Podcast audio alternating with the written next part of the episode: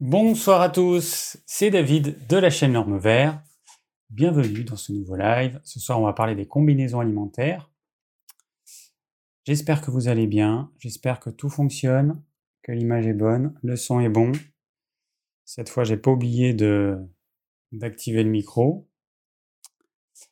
Euh, bien. Alors, on va commencer. Moi, ça me semble bon. Euh, qu'est-ce que j'ai oublié? J'ai oublié un truc. Ah oui.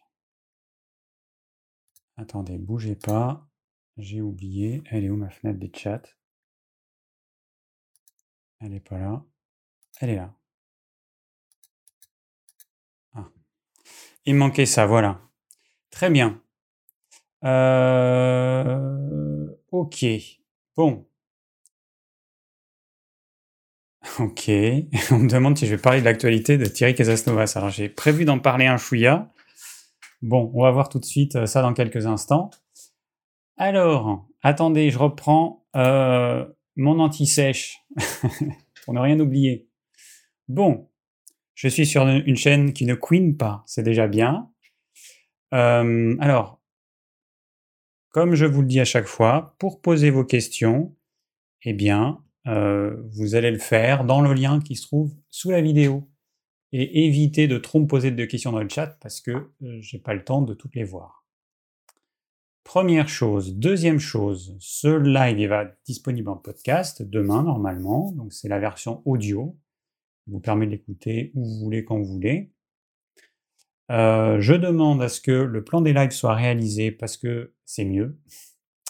Et celui d'il y a deux semaines n'a pas encore été fait. C'est bien dommage, je vérifie, non, il n'a pas encore été fait, donc il va falloir s'y coller. Voilà, donc euh, une âme charitable qui a envie de voir le live d'il y a deux semaines qui était sur le petit déjeuner idéal, et donc il y a le lien qui est dans la description pour euh, réaliser le plan. C'est tout simple.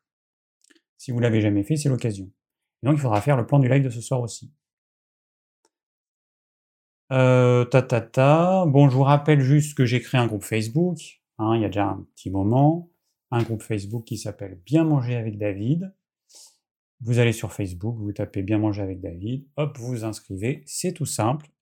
Il y a déjà pas mal de monde, je sais plus combien, mais pas mal, plus de 1000 personnes ou 1400, je sais plus. Il y a du monde en tout cas. Bon, euh, on va commencer par mon repas du jour. Rien oublié Non? On va commencer par mon repas du jour. Alors, hop, hop. Pourquoi mon repas du jour? Juste eh bien pour vous donner des idées, tout simplement. Voilà, comme ça vous voyez un petit peu ce que je mange réellement. Et ça peut vous inspirer, sachant que ce que je mange moi me convient à moi aujourd'hui, mais peut-être pas dans un an et que ça vous convient pas complètement, donc euh, suivez pas exactement, faites pas un copier-coller de ce que je vous propose, c'est pour vous donner des idées. Alors on a commencé avec une assiette de crudité. Bon, ça change très sensiblement d'une semaine à l'autre. Au centre, une carotte râpée. Euh, en jaune, en bas à droite, endive. En bas à gauche, le vert, c'est de la roquette. En haut, c'est la salade verte et le blanc râpé à gauche et à droite, c'est du radis noir râpé. Et puis un petit champignon de Paris. Alors le radis noir râpé, je ne sais pas si, ça vous fait ça. Moi, quand j'en mange un petit peu trop, et là ça fait un moment que j'en ai pas mangé, parce que je mange d'autres types de radis, et ça me fait vraiment ça qu'avec le radis noir. Une demi-heure après, ça me fait une sensation de gêne au niveau des reins, au milieu du dos, là au niveau des reins. Et puis ça peut me faire une sensation de gêne au niveau du ventre. Donc je sais que normalement, il faut que je commence par en manger un petit peu, et puis un petit peu plus le lendemain, etc. Euh, aujourd'hui, j'en ai peut-être mangé un petit peu trop, euh, et du coup, j'ai eu cette sensation de, gêne. Voilà, pas très agréable. bien, alors ensuite, qu'avons-nous mangé? Eh bien, euh, je cherche ce que j'ai mangé, c'est ça normalement. Voilà, trois huîtres pour le moment. Ça continue. Et puis en plat, alors aujourd'hui ça a été un blanc de pintade. Donc je n'achète, alors quand c'est pas une volaille euh, qu'on a, nous on n'a que des poulets, eh bien je n'achète que des volailles en entier. C'est moins cher.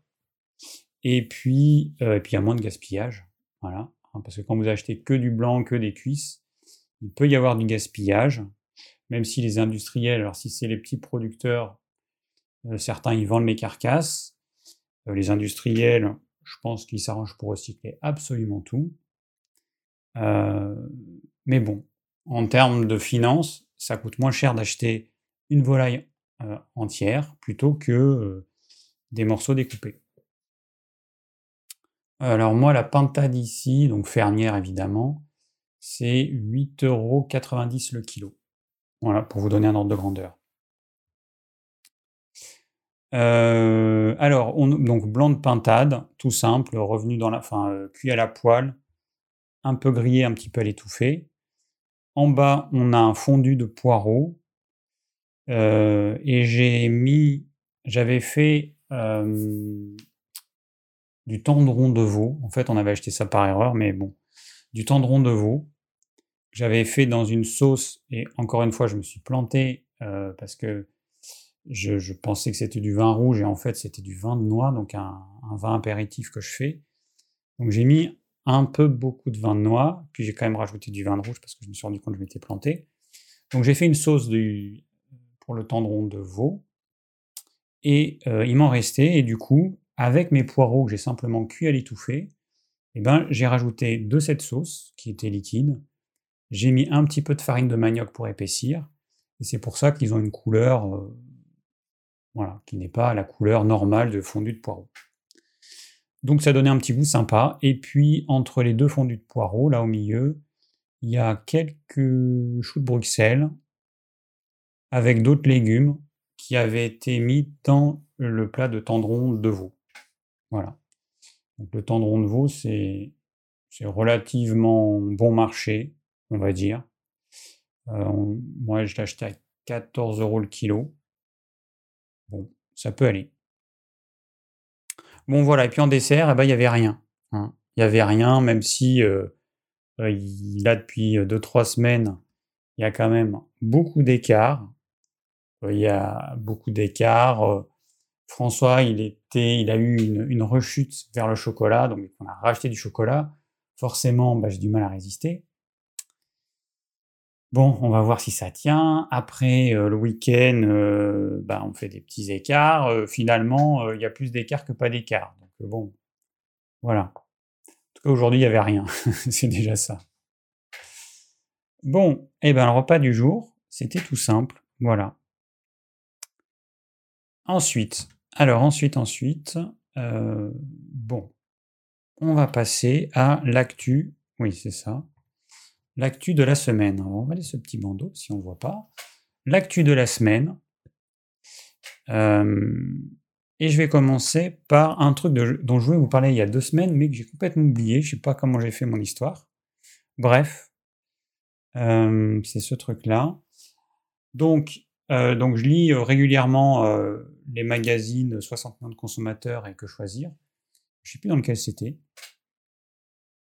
Et donc il y a une rubrique des magazines équivalents dans d'autres pays, en Belgique, aux États-Unis, enfin dans un certain nombre de pays du monde. Et donc là c'était aux États-Unis où ils ont analysé 28 tablettes de chocolat noir pour voir si elles contenaient des métaux lourds.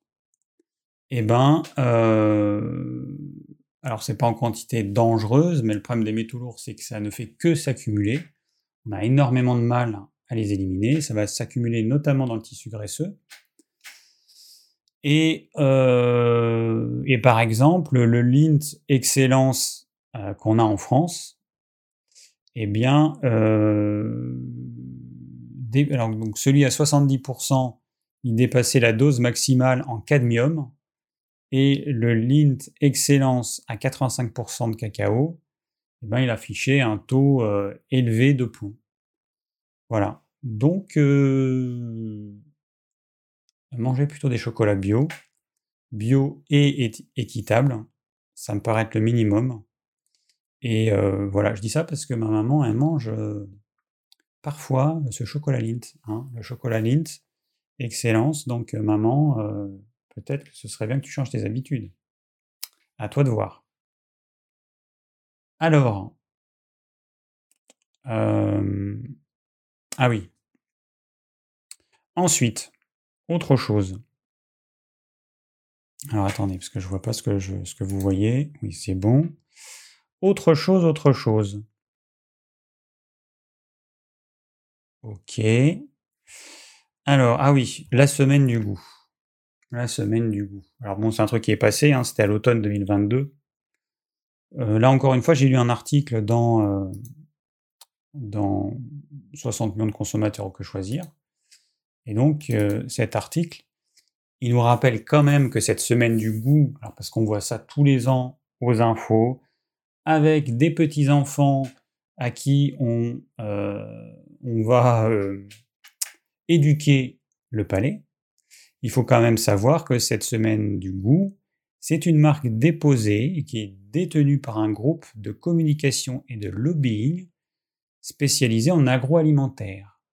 Et parmi ses clients, eh ben, on a euh, la corporation Porcide, Ferrero, fabricant de, Nutella, euh, et puis tout un tas d'autres, hein, les grands de l'industrie agroalimentaire, des Danone, des... Euh,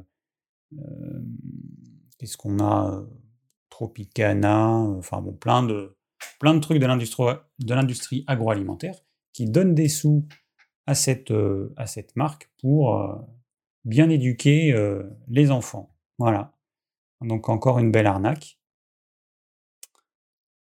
Bien, ensuite, qu'avons-nous de, réjouissant? Alors, vous vouliez que je donne mon avis sur Thierry Casasnovas. Bon, eh bien écoutez, si vous voulez, pourquoi pas. Hein Alors, donc la semaine dernière, certains l'ont vu, sur le JT de France 2, eh bien, on a vu notre ami Thierry Casasnovas.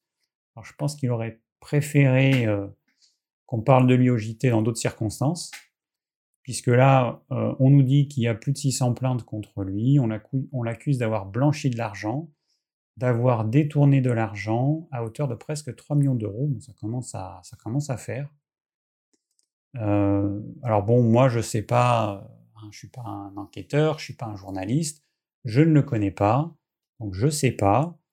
Mais bon, je me dis que, a priori, euh, il doit y avoir quand même quelque chose derrière. Donc, euh, bon, bref. Euh, c'est vrai que j'ai toujours dit que ces vidéos, certaines de ces vidéos, je les trouvais intéressantes, mais plus en tant que thérapeute que en tant que, que monsieur et madame tout le monde parce que monsieur et madame tout le monde n'a pas forcément le recul nécessaire pour dire ça, ce qu'il dit, c'est de la daube, et ça, c'est juste. Voilà. Ou alors, il faut se méfier. Donc, euh, c'est vrai qu'il y a un certain nombre de vidéos euh, dans lesquelles il a largement dépassé les limites, et je comprends euh, aujourd'hui bah, qu'on lui tape dessus. Quoi.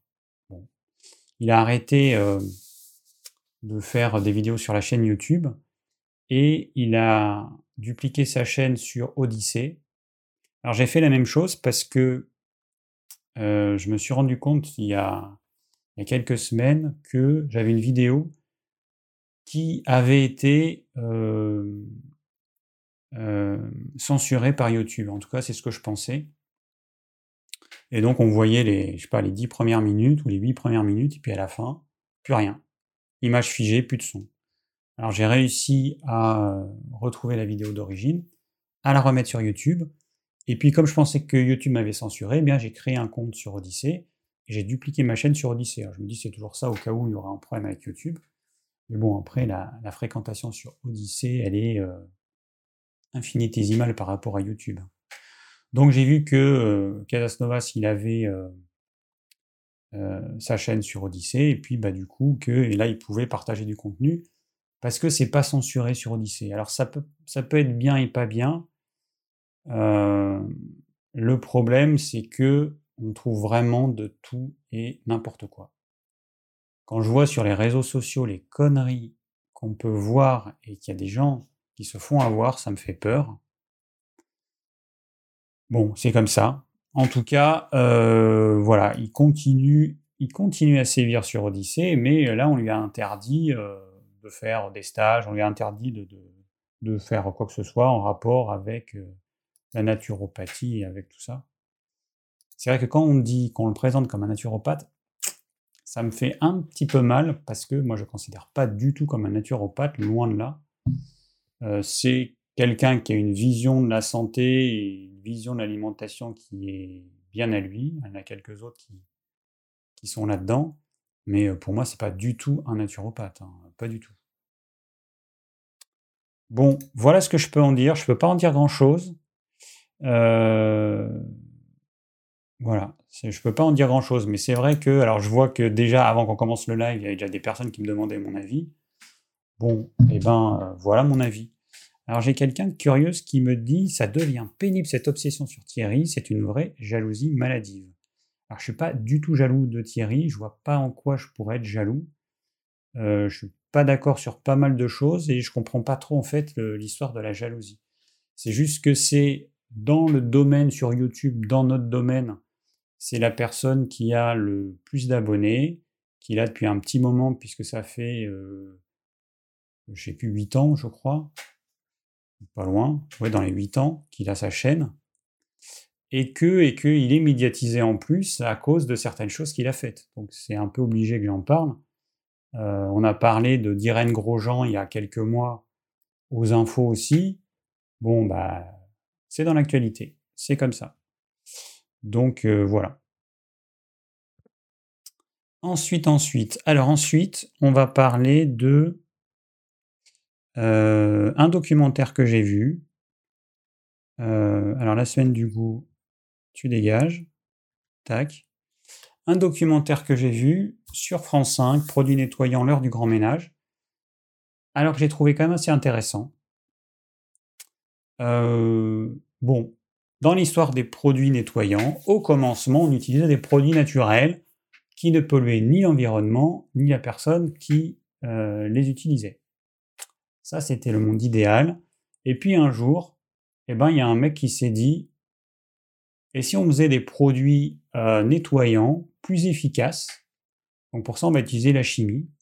Plus efficace, ça veut dire qu'on aurait besoin de moins frotter. Hein, si je résume, ça agit plus vite sans qu'on ait à se casser la tête. Voilà. évidemment, euh, autant vous dire que quand on dit à quelqu'un euh, Regarde, j'ai un produit, il va falloir que tu te fasses chier à frotter pendant trois plombes, et puis j'en ai un autre, tu fais un pchit pchit, tu rinces, et puis c'est réglé. Forcément, c'est qui qui a gagné? Eh bien, c'est le produit, euh, le produit chimique, tout simplement. Voilà. Alors, c'est vrai que comme l'humain de nature est quand même une grosse feignasse, faut bien l'avouer, ça a marché, euh, ça a euh, énormément, puisqu'aujourd'hui, euh, ce sont les produits les plus utilisés, clairement. Alors il y a un regain vers les produits nettoyants écologiques, mais bon, ça reste quand même minoritaire. Alors, ce qu'on apprend dans ce documentaire, c'est que premièrement, ces produits, c'est quand même de la chimie. Ça veut dire que avant de les utiliser, il faut impérativement lire la notice. Parce que certains, ils sont dangereux. D'autres, il y a un temps d'application euh, nécessaire pour qu'ils soient efficaces. Sinon, ça sert à rien. Et le problème, c'est que, sauf exception, mais quasiment personne ne lit la notice. Donc du coup, les gens ne savent pas les utiliser. Par exemple, quand vous voyez un produit anticalcaire et que vous faites pchit et que vous rincez, ça sert à rien. Si vous lisez la notice, vous verrez qu'il faut qu'il soit appliqué 15, 20, 30 minutes, et ensuite il faut rincer. Hein, le calcaire, il n'est pas dissous en 3 secondes comme ça, comme par magie. Donc euh, ça, c'est un gros problème parce qu'en fait, les gens, ils vont l'utiliser plus.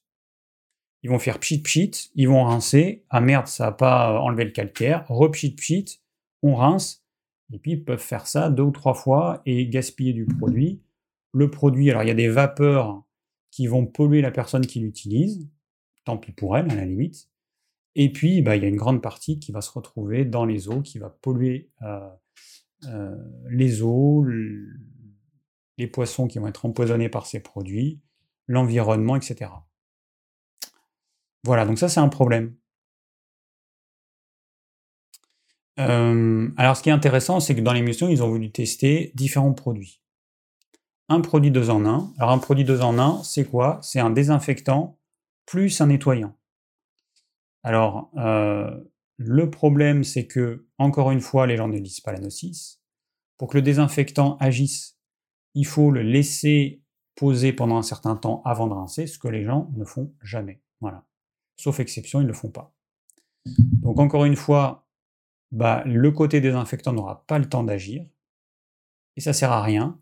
Parce que dans l'expérience qu'ils ont faite, ils ont pris un produit 2 en 1, donc nettoyant plus désinfectant, un produit à base de vinaigre euh, blanc, un produit à base de liquide vaisselle, et puis ils ont gardé une zone neutre sur laquelle ils n'ont rien fait. Ils ont rien, ils ont mis aucun produit. Ensuite, ils ont fait des prélèvements de bactéries. Donc, ils ont utilisé le nettoyant comme c'est indiqué sur la notice. Donc, le produit de en 1, personne l'utilise comme ça, mais bon, ils ont quand même joué le jeu.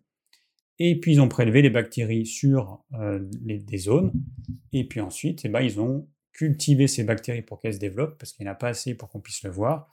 Et ensuite, ils ont compté le nombre de colonies qu'il y avait dans chaque échantillon. Le résultat, c'est quoi? Eh ben, C'est que le produit de 2 en 1, bon, c'est le mieux, mais il dépasse le produit liquide vaisselle et le vinaigre de peu. Mais encore une fois, il le dépasse uniquement parce que la personne a suivi ce qui avait indiqué sur la notice.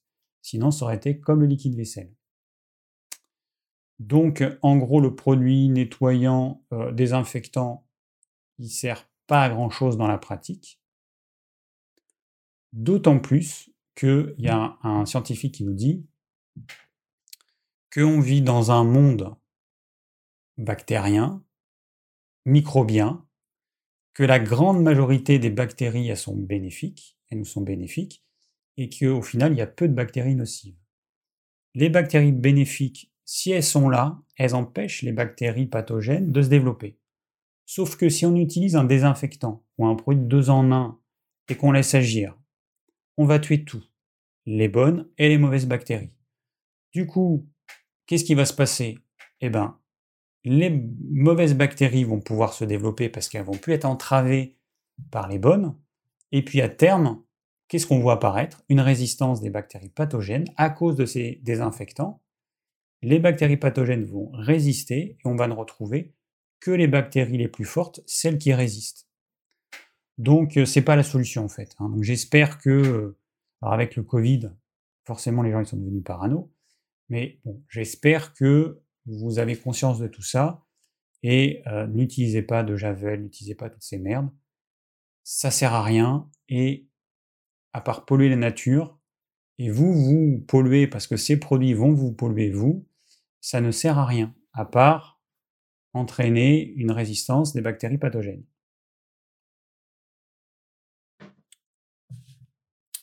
Bon, et puis pour finir, qu'est-ce qu'on avait? Eh bien, on avait, euh, on avait l'histoire des lingettes. Sur les emballages, il y a marqué qu'elles sont biodégradables. Alors, ce qu'il faut comprendre, c'est que tout est biodégradable. Tout, c'est qu'une question de temps. Ça peut mettre un mois, un an, cent ans, mille ans, cent mille ans. Tout est biodégradable. Donc, ils jouent là-dessus, forcément.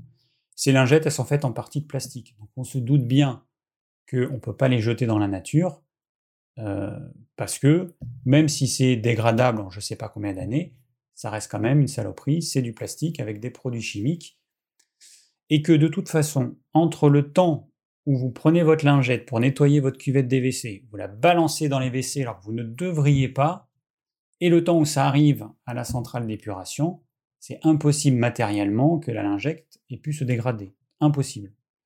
Donc du coup, les centrales d'épuration, elles sont submergées par ces lingettes, ce qui crée des pannes à répétition, ce qui augmente la facture du traitement des eaux usées, qui au final, eh ben, euh, c'est qui qui va payer ça? C'est les particuliers. Moi qui n'utilise pas de lingettes, je vais payer ça, et puis ceux qui utilisent des lingettes, bien fait pour leur gueule, mais en tout cas, euh, c'est un vrai problème. Il faut avoir conscience que ces lingettes, elles sont faites pour aller à la poubelle. C'est du plastique, du papier et des produits chimiques donc autant vous dire que vous allez bien respirer ces produits chimiques. Il euh, n'y a pas de rinçage, donc ça va bien rester dans la pièce. Un bonheur, voilà. Bon, euh, voilà. Et puis pour conclure, ce que je me dis quand je vois toutes les pubs plus débiles les unes que les autres, qui vous font croire que manger une pizza, ça va vous rendre plus sexy ou que ça va vous rendre je sais pas quoi, euh, ce serait bien que l'État euh, fasse des pubs pour informer les gens. Bah, par exemple, ne jetez pas vos lingettes à la, j'allais dire à la poubelle, ne jetez pas vos lingettes dans les WC. Hein, comme on a eu les antibiotiques, c'est pas automatique, ben, qu'ils fassent l'équivalent avec les lingettes et puis avec plein d'autres choses en fait. Il faut informer les gens. les gens, ils sont quand même, euh, en tout cas certains, ils ne réfléchissent pas. Certains ne réfléchissent pas euh, et ils se font avoir par les produits marketing. Voilà, un documentaire intéressant, mais qui montre que quand même il y a, encore beaucoup de boulot. Alors ensuite, euh, ensuite, oui, c'est ça qu'il faut que je fasse. Alors ensuite, je vais vous parler d'un magazine. Alors par curiosité, voilà, un magazine qui s'appelle Vivre Bio. Donc le dernier numéro, voilà, c'est la version PDF. Voilà, Vivre Bio. Bon, il est un peu coupé à gauche et à droite, on s'en fout. Euh, pourquoi il est coupé d'ailleurs? Attendez, bougez pas. Je vais le réduire un petit peu. Non, ça marche pas ce que je fais. On s'en fout. Alors, Vivre Bio, un magazine, bio, machin. Alors bon, moi ce qui m'agace, c'est que je ne sais pas si les gens en ont, conscience, mais quand vous lisez un article, là vous lisez un article sur les allergies, symptômes, machin. Vous lisez votre article. Ils vous disent tout un tas de trucs, attention, de comprendre les allergies, ils vont vous parler sûrement du gluten. Intolérance alimentaire n'est pas une allergie. Voilà, ici, ils vont vous parler du gluten. Et puis juste après, pam, une page, une page, croquer la vie à pleines dents, tac tac, un produit euh, bio, mais qui reste un produit industriel, sans gluten. Voilà. Après, qu'est-ce qu'on va voir? Cru, cuit, juste smoothie, papa, oh, et qu'est-ce qu'on nous propose? Alors, c'est pas cru, hein, puisque c'est des produits euh, c'est l'équivalent de la. Alors, je sais pas ce que c'est, si c'est déshydraté ou si c'est. Euh, ah non, c'est surgelé. Voilà. Paf, paf, paf, hop. Et eh ben, vous allez vous pouvoir prendre vos, euh, vos légumes surgelés. Voilà. Après, on a quoi? On a. Alors, bon, ils ont parlé des allergies, donc forcément, on a un truc. Après, nous avons les fruits séchés aussi bons que bienfaiteurs. Bien sûr, les fruits séchés, ça reste quand même que du sucre. Hein, on enlève l'eau, il reste le sucre. Et qu'est-ce qu'on a juste après? Ah, un mix de fruits séchés. Bon voilà, et on pourrait faire le magazine comme ça jusqu'à la fin. En gros, euh, un magazine, c'est juste un support pour vendre de la pub. C'est que les journalistes, ils écrivent des articles pour qu'il y ait un annonceur juste après. Alors on le sait parce que nous, on a fait l'expérience des magazines il y a pas mal d'années. Les magazines, alors déjà ça coûte un bras, euh, les pubs là-dedans, c'est hyper cher, c'est en milliers d'euros, euh, juste une page. Et puis, et puis les magazines vous appellent et puis nous disent ah ben on fait un article sur machin, sur par exemple donc nous on vendait des compléments alimentaires, on fait un article sur les antioxydants, voilà on peut vous proposer une page et voilà comment ça se passe. Et puis vous avez ce qui s'appelle les publics communiqués aussi. Alors bon, je sais pas s'il y en a là-dedans. Les publics communiqués, en fait, c'est de la pub. L'annonceur qui écrit son article, qui fait croire que c'est un article, mais en fait, c'est de la pub. C'est l'annonceur qui l'écrit. C'est pas euh, le journal. C'est pas un journaliste. Et puis à la fin, souvent, vous avez euh, les articles, les produits qu'on aime. Voilà. Donc le magazine est censé euh, choisir des articles qu'il aime en fait, c'est l'annonceur, parce que je me rappelle, nous nous disait, voilà, vous avez droit à une page, et puis on va mettre euh, à tel et tel endroit du magazine, on va mettre euh, vos produits. Mais c'est uniquement lié aux annonceurs du magazine. Ça n'a rien à voir avec des produits qu'ils auraient choisis parce qu'ils seraient de bonne qualité. Donc euh, tout ça, c'est vraiment du pipeau, du pipeau et du pipeau. Et voilà. Ça me plaît moyen parce que les gens, ils se font entuber. Alors, euh, ok, j'ai presque fini. Alors, je vais vous parler de séries que j'aime. Voilà, alors je, parle de ça de temps en temps parce que c'est vrai qu'il y a des séries qui sont sympas, des séries ou des films. Je, regarde plus de films en ce moment. Et euh, on va commencer par euh, Alors, The White Lotus, ou le Lotus Blanc, voilà. Là, vous voyez la saison 1 à gauche et la saison 2, image de droite. Une série assez originale, avec une ambiance particulière et, euh, vraiment euh, intelligente et on a, on a beaucoup aimé. Donc en gros, c'est des familles ou des personnes qui vont un endroit en vacances. Donc la première saison, c'est Hawaï et Hawaï. Et la deuxième, c'est en Italie, en Sicile. Et donc, euh, donc il y a différentes familles ou couples ou, même personnes seules qui vont euh, là et, puis il se passe des choses. Voilà, il se passe des choses, mais c'est vraiment bien fait. C'est une série ouais, vraiment sympa que je connaissais pas. C'est une amie qui m'en a parlé. Et donc voilà, très sympa. Et puis avec une musique qui est vraiment particulière, une musique un peu tribale qui est entre angoissant et c'est bizarre, mais vraiment, euh, on a beaucoup aimé. Après une série, alors il n'y a que moi qui le regarde, The Last of Us. Bon, c'est ce qui nous attend. Hein. Euh, c'est alors c'est tiré d'un jeu vidéo, mais en gros, euh, un champignon a infecté un jour un humain, et ce champignon prend le contrôle du système nerveux de l'humain, donc le transforme en gros en zombie. Et quand cet humain transformé en zombie mord un autre être humain, eh ben, le champignon est transmis, se transforme lui-même, il est lui-même contrôlé par champignon. Donc les films sur les zombies avec des virus qui s'échappent des labos, ou là, un champignon, on ne connaît pas l'origine, mais, mais voilà, donc il y en a pas mal, il y en a pas mal eu, puis il y en aura encore pas mal, parce que c'est vrai que ça fait partie de notre inconscient collectif et de nos peurs. Euh, et, cette série, euh, j'ai entendu qu'il y avait une, bonne critique, et c'est vrai qu'elle est, euh, elle est vraiment sympa. Moi, j'aime beaucoup. Il y a finalement peu de scènes avec les, les alors c'est pas vraiment des zombies, mais on va dire avec les zombies. Et il y a pas mal d'humanité. j'aime beaucoup, et je m'attendais pas à une partie LGBT. il y en a même deux, je vais pas vous dire, mais il y a un épisode presque entier avec un couple de deux mecs de à peu près 50 ans. Et en fait, on les voit du début de l'épidémie, qui démarre en 2003, jusqu'à en 2023. Et voilà, je m'y attendais pas, mais vraiment, c'est vraiment, vraiment bien fait. C'est une jolie histoire. Et en fait, c'est des histoires dans l'histoire. Il y en a plusieurs comme ça. Vraiment, vraiment sympa. Et chouette qu'ils mettent un petit peu, euh, bah, qui, parle de certaines minorités euh, dans cette série. Je m'attendais beaucoup plus bourrin, en fait. Quelque chose de beaucoup plus bourrin, bah non. Voilà. Donc, euh, ouais, série que j'ai beaucoup aimée. Alors, j'ai pas encore vu la fin, mais ça va bientôt venir. Parce que le dernier épisode, il est sorti il y a 2-3 jours. Mais voilà. Bon, je vous partage comme ça les trucs que j'aime. Après, vous voyez hein, si ça vous attire ou pas. Ça, c'est quand même un sujet particulier. Je pense que ça va pas attirer tout le monde. Je ne conseillerais pas à ma mère, même s'il y a certains trucs qu'elle aime, euh, ça me surprend, mais bon, bref. Alors, next.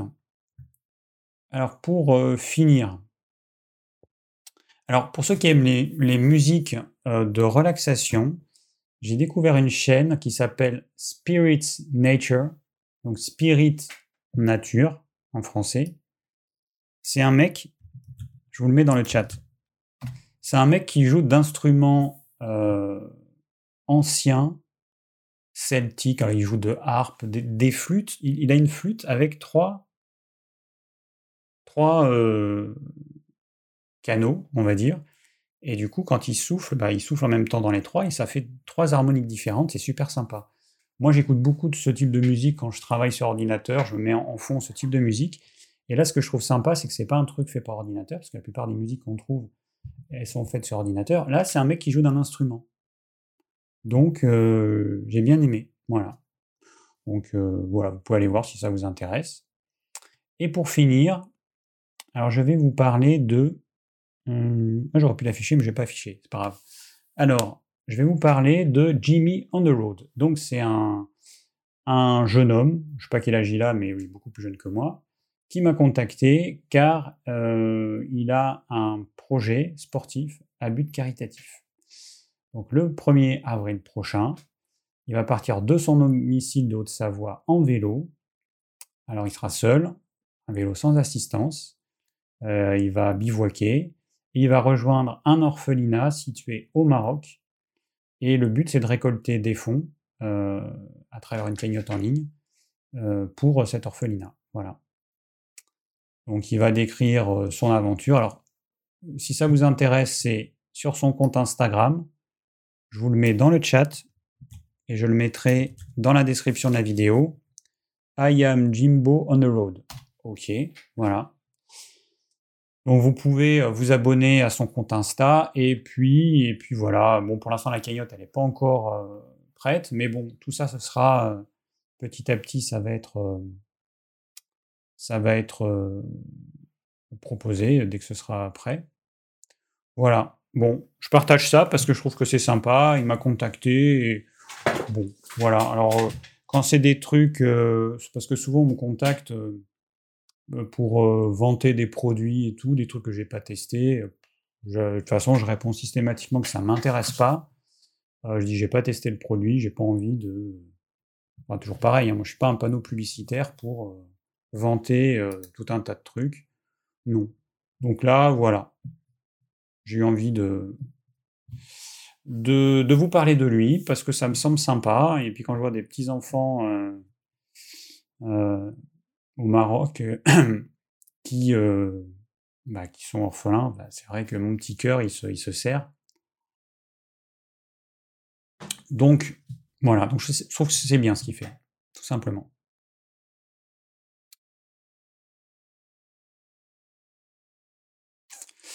Alors, on est bon. Et le reste, comme je vais vous parler d'une vidéo qui m'a été, euh, on m'a demandé mon avis sur les combinaisons alimentaires. Donc je vais vous en parler juste après. Euh, voilà, donc l'actu elle est finie. Donc là on va parler de, tac, des combinaisons alimentaires bien associées les aliments. Tout un programme. Alors j'ai déjà fait une vidéo dessus. Euh, je pense qu'il faut répéter encore et encore. Euh, je m'en rends compte notamment avec le citron. Alors, j'ai fait une vidéo qui, moi, me semble claire. Et il y a encore des gens qui mettent en commentaire des choses qui m'énervent en répétant comme des débiles, toujours la même chose. Mais non, tu dis n'importe quoi, David, le citron est alcalinisant. Personne, je l'ai pas en face de moi, mais j'ai envie de lui répondre, mais qu'est-ce que t'en sais qu'il est alcalinisant? Un perroquet qui répète ce que les autres ont eux-mêmes répété. Suis ton expérience, enfin fais l'expérience et regarde comment tu te sens. Parce qu'il y a tellement de gens qui font cette cure débile de citron jusqu'à s'en rendre malade, ils se déminéralisent, ils se rendent malades et ils continuent. Il faut arrêter à un moment donné. Donc le citron, non, il n'est pas alcalinisant. Arrêtez avec cette connerie. Ça m'agace d'entendre toujours la même chose il n'est pas alcalinisant.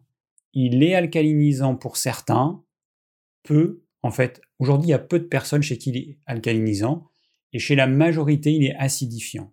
Point.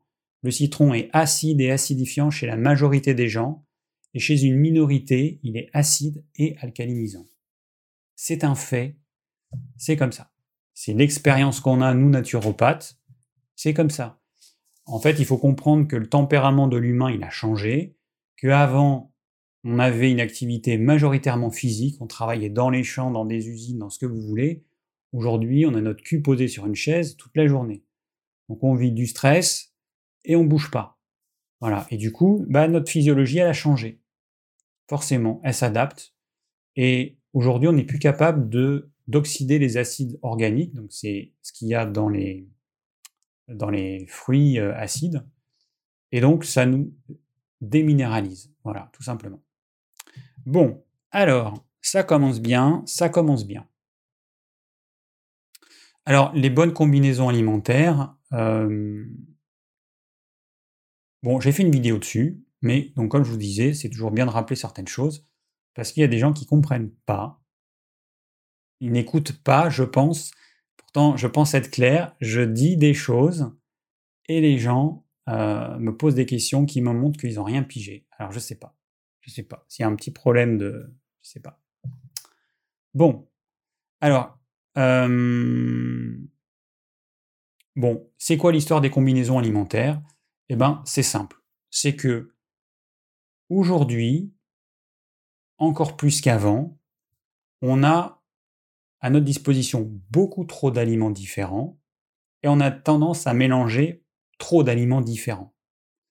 La digestion, c'est de la chimie. C'est des aliments qui vont être dégradés dans un milieu acide ou neutre ou alcalin en présence d'enzymes. Le problème est là, c'est que ça dépend du pH. La salive, pour qu'elle soit efficace, il faut que ce soit un milieu neutre, ni acide, ni alcalin. Il faut que ce soit neutre. Dans l'estomac, pour que ça se digère bien, il faut que ce soit acide. C'est comme ça. Et puis ensuite, quand ça arrive dans le duodénum, donc le début d'intestin grêle, là l'acidité va être neutralisée et la digestion continue à se faire en milieu alcalin. Donc le problème, il est là. C'est que si vous mélangez des aliments, alors les aliments euh, alcalins, ça n'existe pas. Soit on a des aliments plus ou, en fait, on a des aliments qui sont plus ou moins acides. Soit on se rapproche de la neutralité qui est le pH de 7. on, a pas mal d'aliments qui, qui sont entre 6 et 7. Soit on va avoir des aliments qui vont être franchement acides. Et donc on va avoir le pH qui va baisser, qui va baisser, hein, jusqu'à un citron qui a un pH euh, autour de 3. C'est très acide, puisque je vous rappelle que ce qui mesure l'acidité, qu'on appelle le pH, quand on passe d'une unité à une autre, c'est pas une échelle linéaire, c'est ce qu'on appelle une échelle logarithmique, et c'est x10. Ça veut dire qu'un pH 3 est 10 fois plus acide qu'un pH 4. Qu'un pH 4 est lui-même 10 fois plus acide qu'un pH 5. Donc entre le 3 et le 5, un aliment comme un citron qui a un pH 3 et un autre comme je sais pas quoi, j'ai dû noter des trucs, comme, comme du chou par exemple qui a un pH 5, eh ben c'est 100 fois plus le citron va être 100 fois plus acide que du chou, hein, alors qu'il y a juste deux, unités. Voilà, donc attention, l'acidité, elle augmente très très très vite à mesure que le chiffre descend en dessous de 7. Voilà, donc le problème est là. La digestion, c'est de la chimie, et cette chimie, elle se fait dans un certain niveau d'acidité ou d'alcalinité. Donc si vous apportez à votre repas des aliments avec des pH différents et des pH qui vont contrecarrer l'activation de certaines enzymes, eh ben ça va pas aller. Voilà, tout simplement. Et ça, c'est de la chimie pure. Et ça fonctionne chez tout le monde. Il n'y a aucune exception. C'est comme ça que ça fonctionne pour tout le monde. C'est pas ma vision en tant que naturopathe, c'est pas la vision de je sais pas quoi.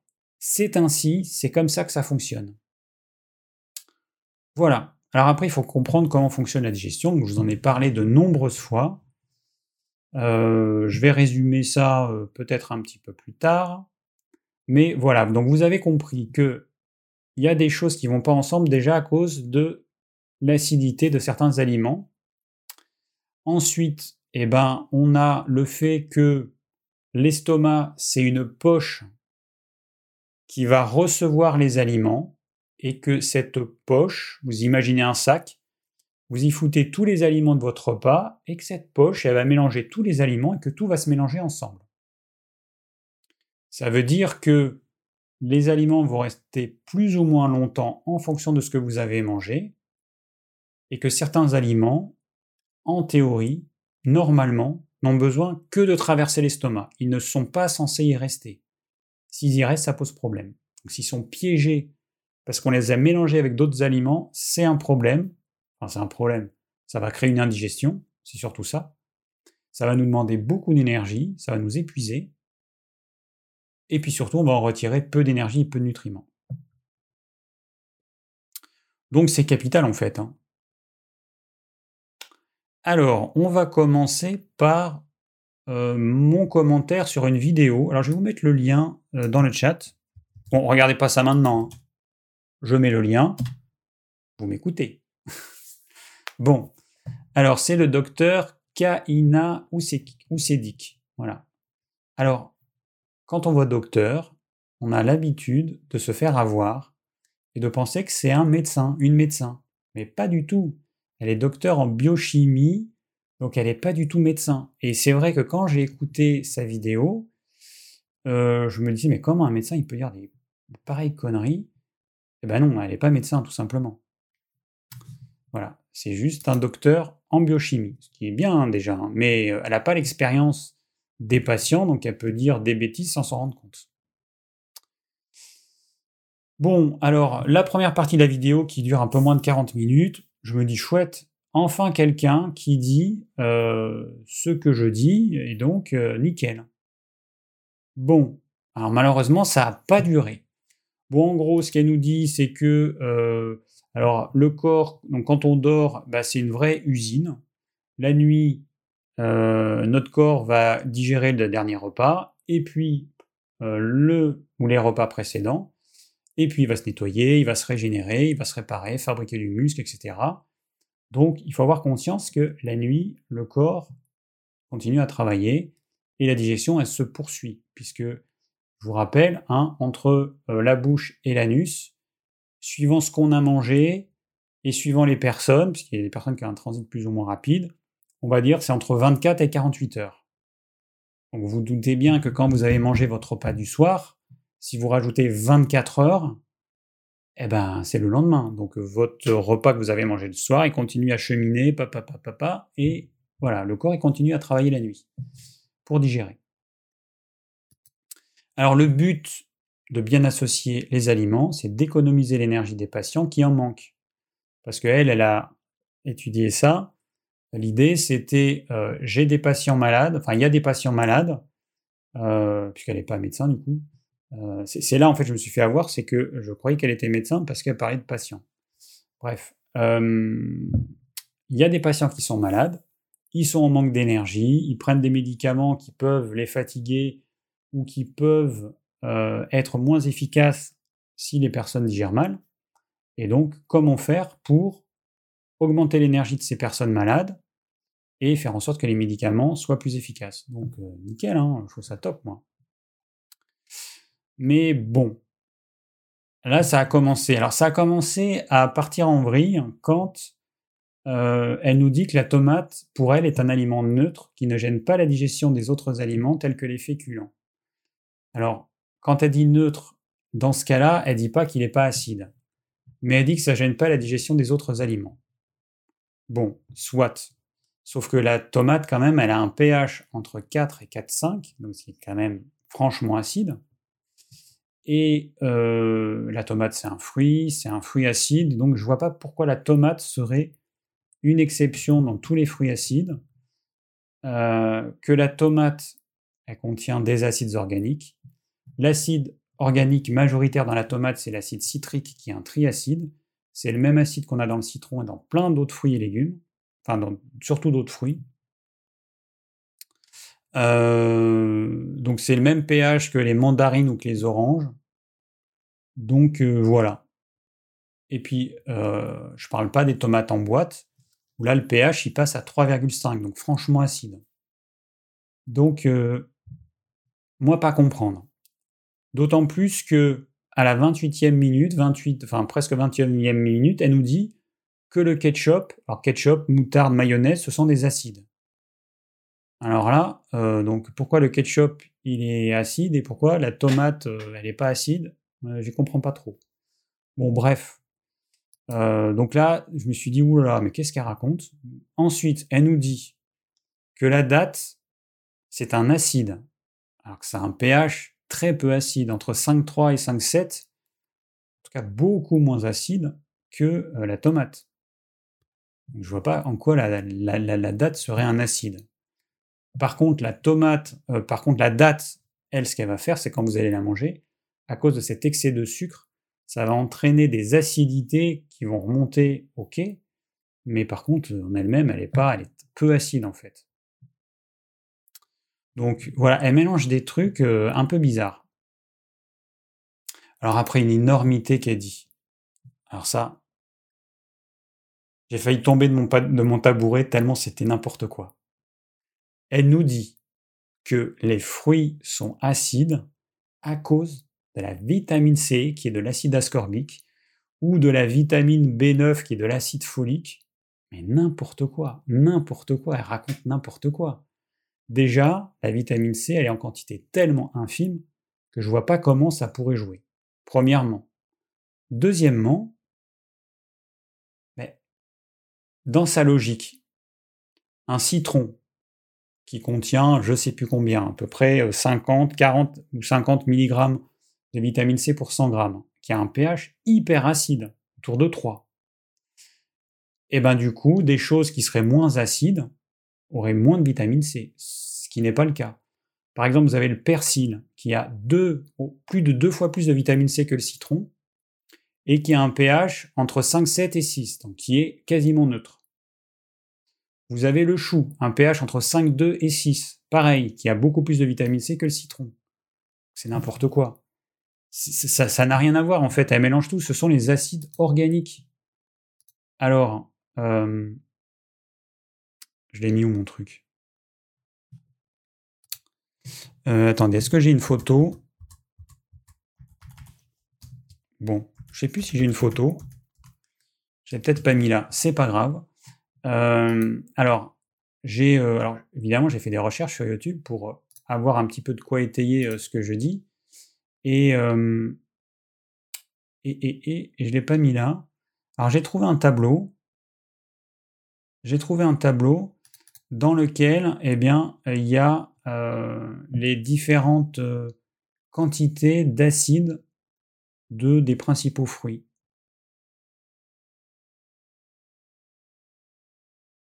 Ouais, donc c'est pas celui-là parce que ça c'est les fruits euh, exotiques. Ça je m'en fous. Non, c'est pas celui-là. Bref, c'est pas important. Donc voilà. Ce qui est intéressant, c'est que ce qu'on peut voir mais que vous ne voyez pas parce que je ne peux pas l'afficher, parce que j'ai oublié, et sur mon autre ordi, c'est pas grave. Ce qu'on peut voir dans ce tableau, c'est que vous avez une colonne avec acide citrique, une colonne avec acide malique, une colonne avec acide tartrique, une colonne avec acide oxalique, voilà. Et puis il montre dans différents fruits le pourcentage de tel acide. C'est ça qui est intéressant. Alors ce sont ces acides organiques, évidemment, qui font l'acidité de la tomate et des fruits, rien à voir avec la vitamine C. Et, euh, donc c'est ça, hein, je vous en parlais au début, on a perdu la capacité d'oxyder, donc de brûler ces acides organiques, de les transformer en énergie. Et au lieu de ça, on va être obligé de puiser dans nos réserves de minéraux, calcium, magnésium, etc., pour neutraliser cette acidité, ce qui nous déminéralise. Voilà, le problème il est là. Alors, qu'est-ce qu'elle nous dit? Alors, elle donne des exemples aussi, euh, mais elle n'explique pas pourquoi. Et du coup, le journaliste qui l'interviewe, bah, il comprend pas. Euh, elle nous dit que, alors, faire un toast, euh, donc toast plus avocat plus citron, c'est pas bon. Mais les gens, ils ont pas, parce que j'ai regardé après les commentaires, les gens, ils n'ont pas pigé en fait pourquoi c'est pas bon? Elle n'explique pas pourquoi.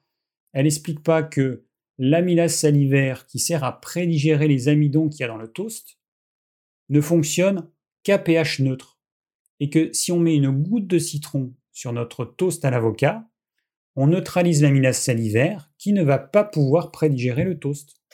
Voilà. Et que ce soit du citron, de la tomate, du coulis de tomate, du vinaigre, tout ce qui est acide, c'est pareil en fait. Voilà. Donc c'est un peu dommage. En fait, mais bon, quand le journaliste lui posait des questions, on voyait qu'elle comprenait pas en fait, qu'elle n'avait pas compris son sujet. Maintenant que j'ai compris que c'était par un médecin, je comprends. Mais c'est un peu dommage que quelqu'un qui écrit un livre là-dessus, euh, qui n'aille pas s'informer, qui prenne pas des cours ou je sais pas quoi sur la physiologie digestive. C'est quand même incroyable. Alors après, euh, elle donne aussi l'exemple du couscous en disant que le raisin qui est acide, alors entre parenthèses, bah, le raisin, c'est un pH entre 5 et 6, donc c'est pas du tout acide. Je sais pas si vous avez déjà mangé du raisin. Vous voyez, qu'entre un, grain de raisin et une framboise, euh, il n'y a pas photo. Hein. Bon, bref, donc elle dit que le raisin est acide, c'est pas le problème, c'est pas l'acidité dans ce cas-là, ça va être le sucre en fait qui va poser problème. Et, euh, donc voilà, le raisin, les, les raisins secs dans le couscous poseraient problème à cause de l'acidité, non à cause du sucre. Et à côté de ça, elle dit qu'on peut finir le repas par des fruits cuits ou un yaourt.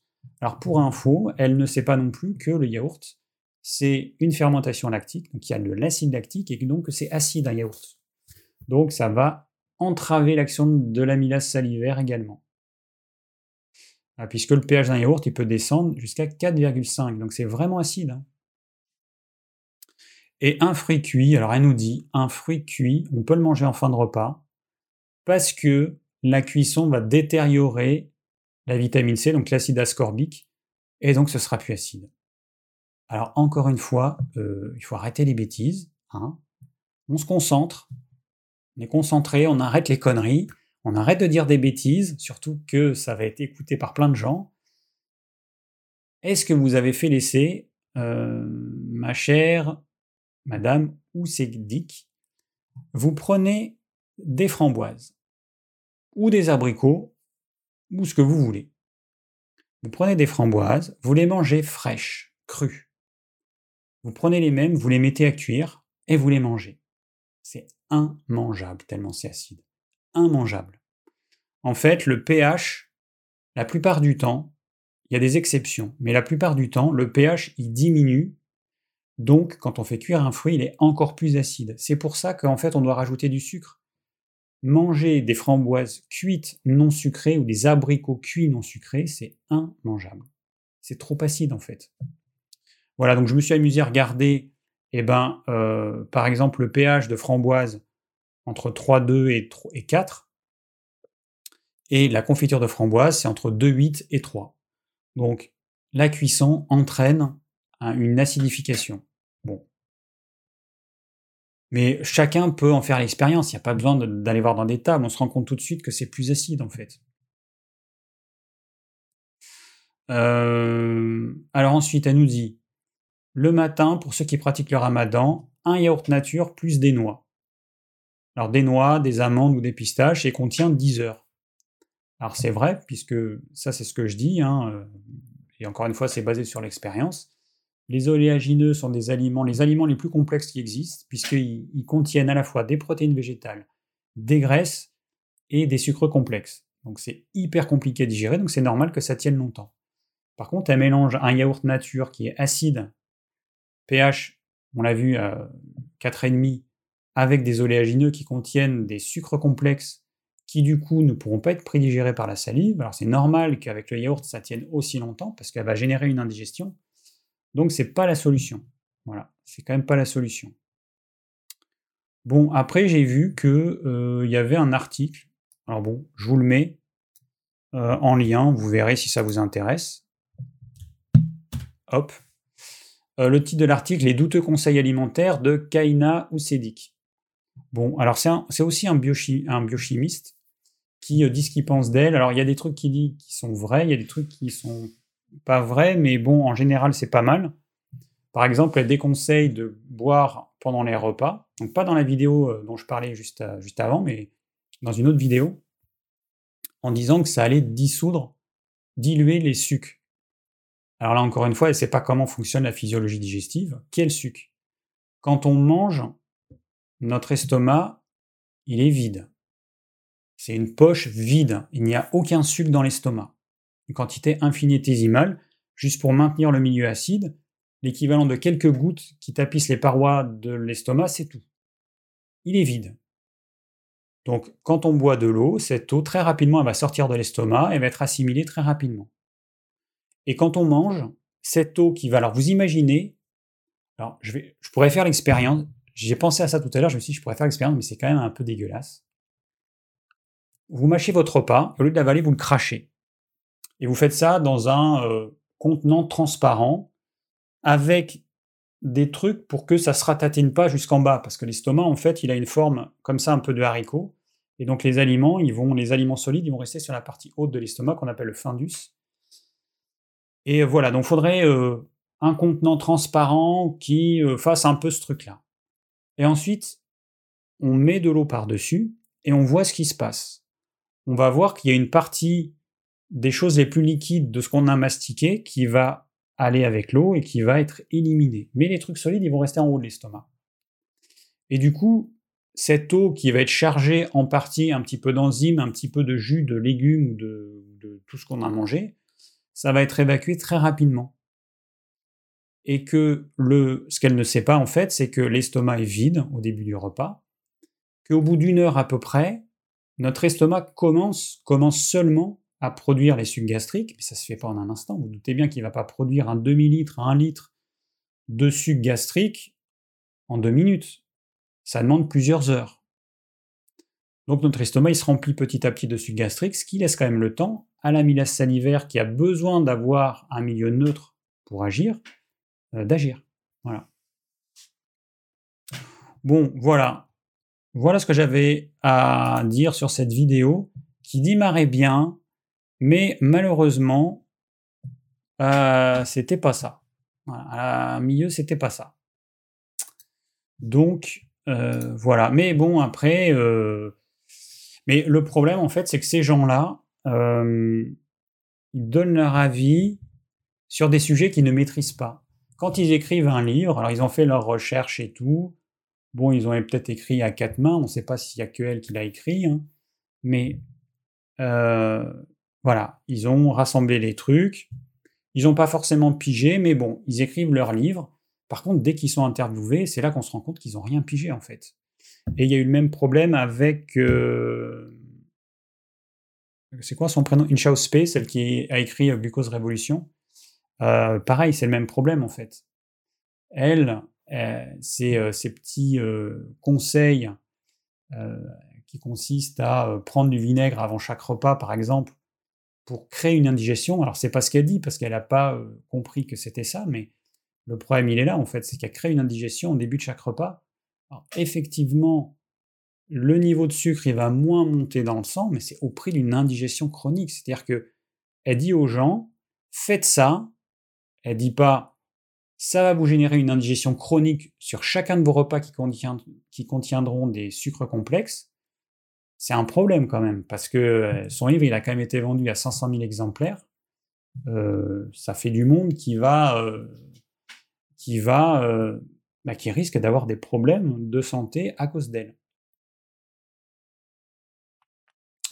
Voilà. Alors moi, je suis pas médecin, je suis juste naturopathe. Mais quand je comprends pas quelque chose, eh ben, je m'informe, je lis, et voilà, voilà jusqu'à ce que je maîtrise le sujet.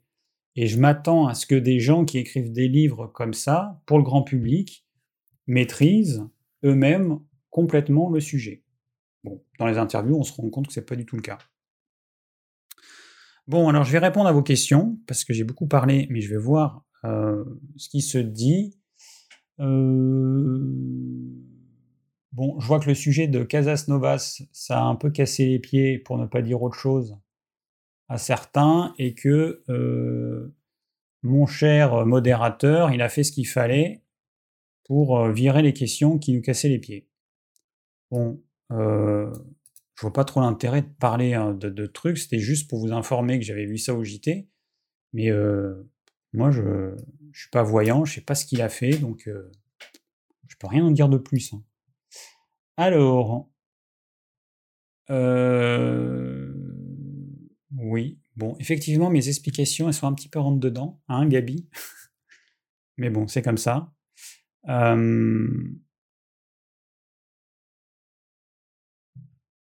Ouais, c'est dommage qu'il y ait autant d'infos non sérieuses dans les médias, effectivement, euh, nous dit Nico, euh, et qu'il y ait personne qui se rende compte que c'est n'importe quoi, en fait.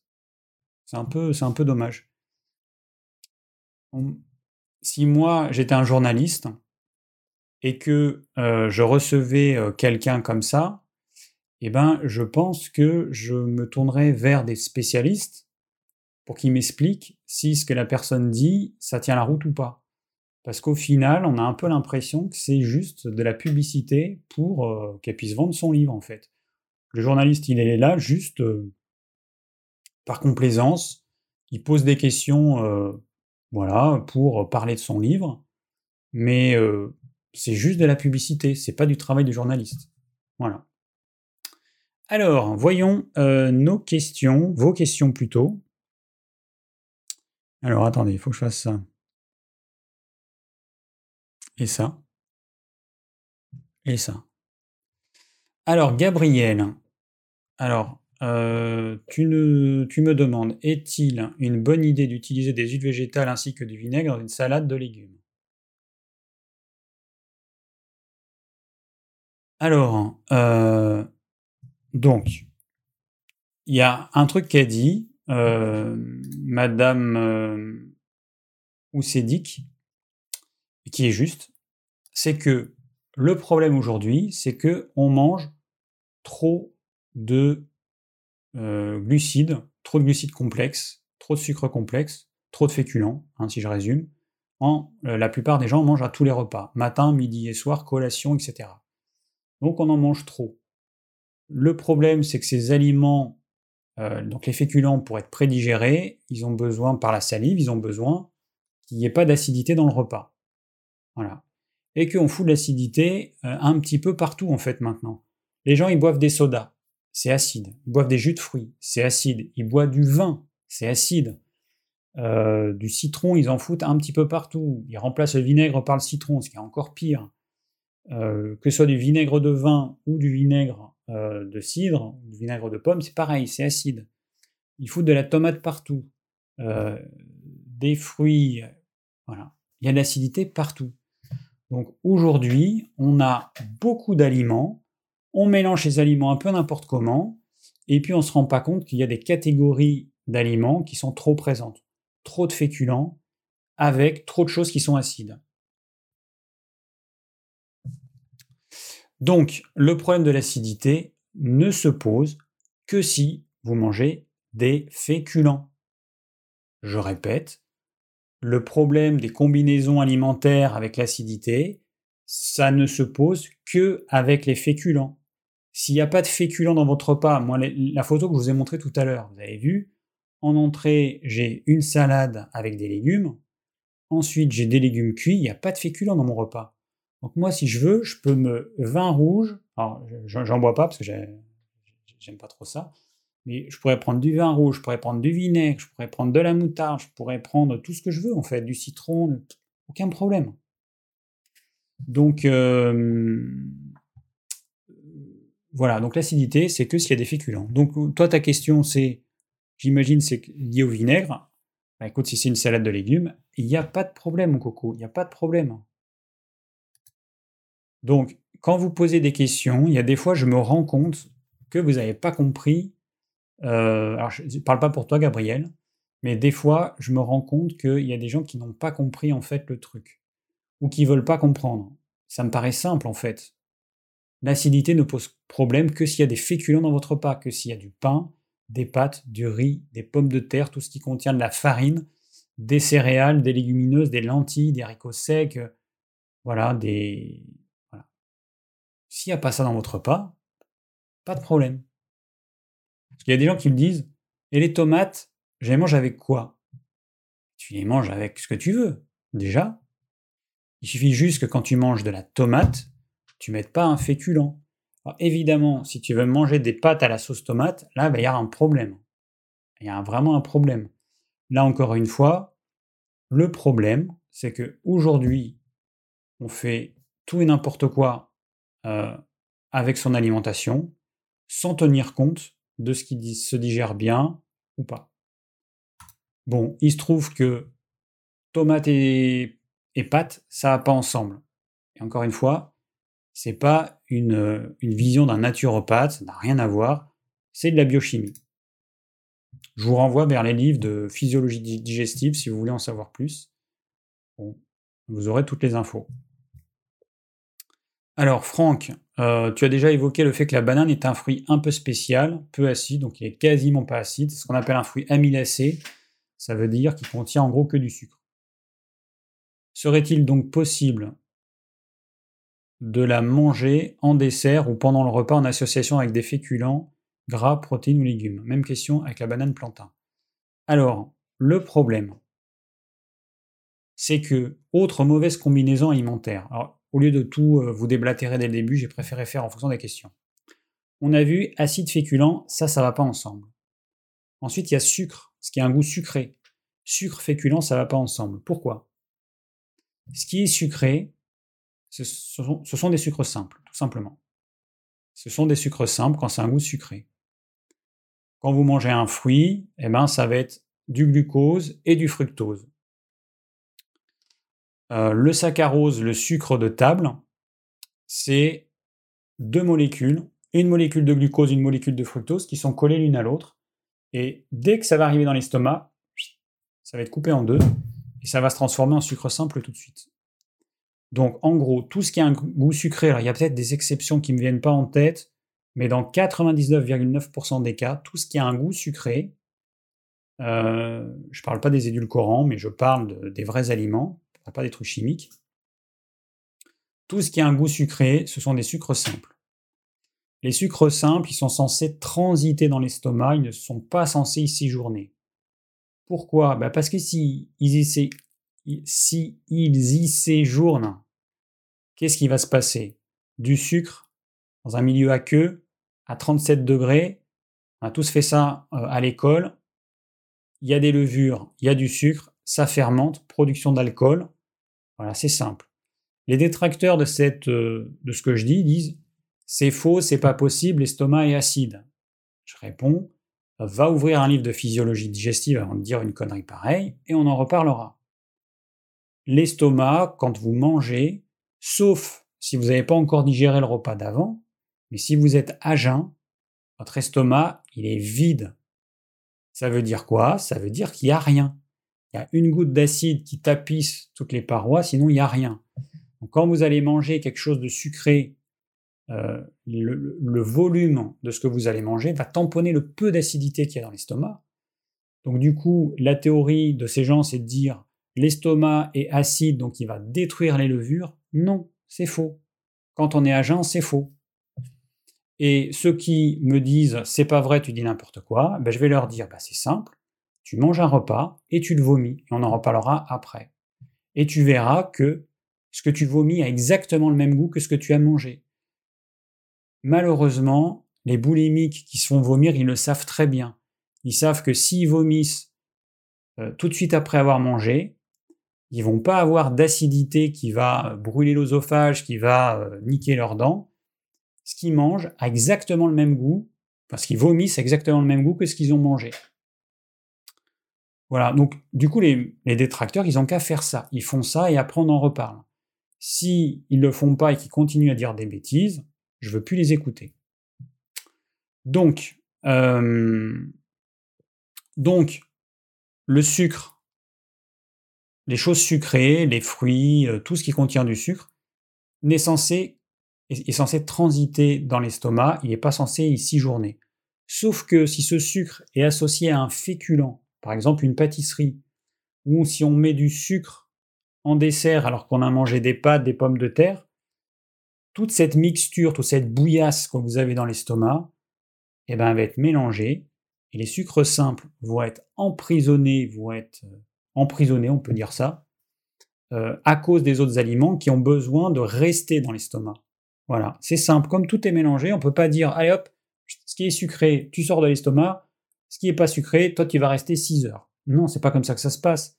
L'estomac il se remplit, ensuite ça se mélange à mesure que les sucres sont produits. Donc, euh, deuxième règle à comprendre, sucre plus féculent, ça va pas ensemble. Le féculent va maintenir artificiellement les choses sucrées dans l'estomac parce que le féculent a besoin de rester un certain nombre d'heures dans l'estomac et que comme tout est mélangé, eh ben, tout ce qu'on rajoute avec un repas qui contient des féculents, comme un dessert par exemple, ou de la banane ou ce que vous voulez, tout ce qu'on rajoute va rester le temps qu'il faut pour que la totalité soit bien digérée. pareil, sucre plus protéines, pareil, ça va pas ensemble. Même problème. La protéine a besoin de séjourner un certain nombre d'heures dans l'estomac pour être digérée par la pepsine. Et eh bien, si votre banane est associée à une protéine, au lieu de juste passer et de traverser l'estomac sans y séjourner, elle va y rester trop longtemps. Et durant la pro... En fait, c'est pendant une à deux heures, votre, votre banane va commencer à fermenter. Et là, encore une fois, c'est qu'une question d'expérience. Alors, autre question de Franck. Manger des aliments, alors là, elle parle du livre euh, Glucose Révolution. Il parle du hein. Manger des aliments dans un certain ordre, dans un même repas, aura-t-il une influence sur la digestion, étant donné que tout est mélangé dans l'estomac? Bah, Évidemment que non, en fait. En fait, cette théorie, euh, bah, elle montre qu'elle n'a rien compris à la digestion. La seule chose, c'est que euh, donc elle, en fait, ses conseils, c'est d'abord ce qui a des fibres, donc les légumes crus et cuits, ensuite les protéines, et ensuite finir par les féculents et ce qui est sucré. Mais elle, son but, c'est pas que vous digériez bien, que vous soyez en bonne santé. C'est pas son but en fait. Son but, c'est juste que le glucose n'augmente pas trop. Pas trop et pas trop vite. Si les, les aliments qui contiennent le glucose se retrouvent à la fin de votre repas, eh ben, forcément, ils auront eu moins le temps de se dégrader par la salive, d'autant plus que, comme vous prenez du vinaigre, de toute façon, ça risque pas d'arriver. Et du coup, eh ben, cette indigestion va entraîner un glucose qui va rentrer dans le sang plus lentement. Pourquoi?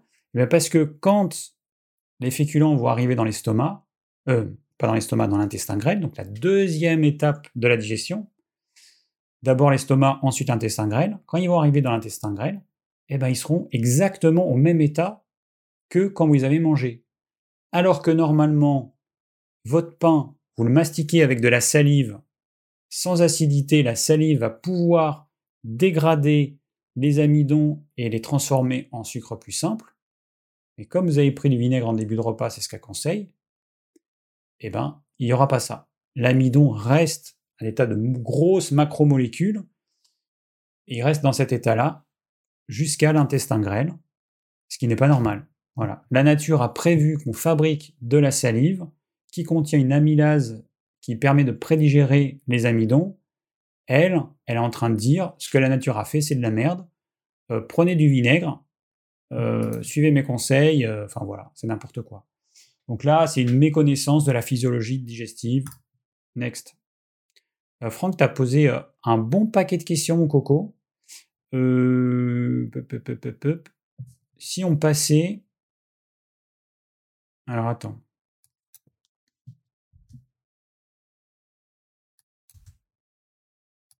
un moment bitte, ce qui veut dire un instant s'il vous plaît. Alors, euh, ça c'est fait. Bon, c'est bon ou pas? Putain, ça fait pas ce que je veux.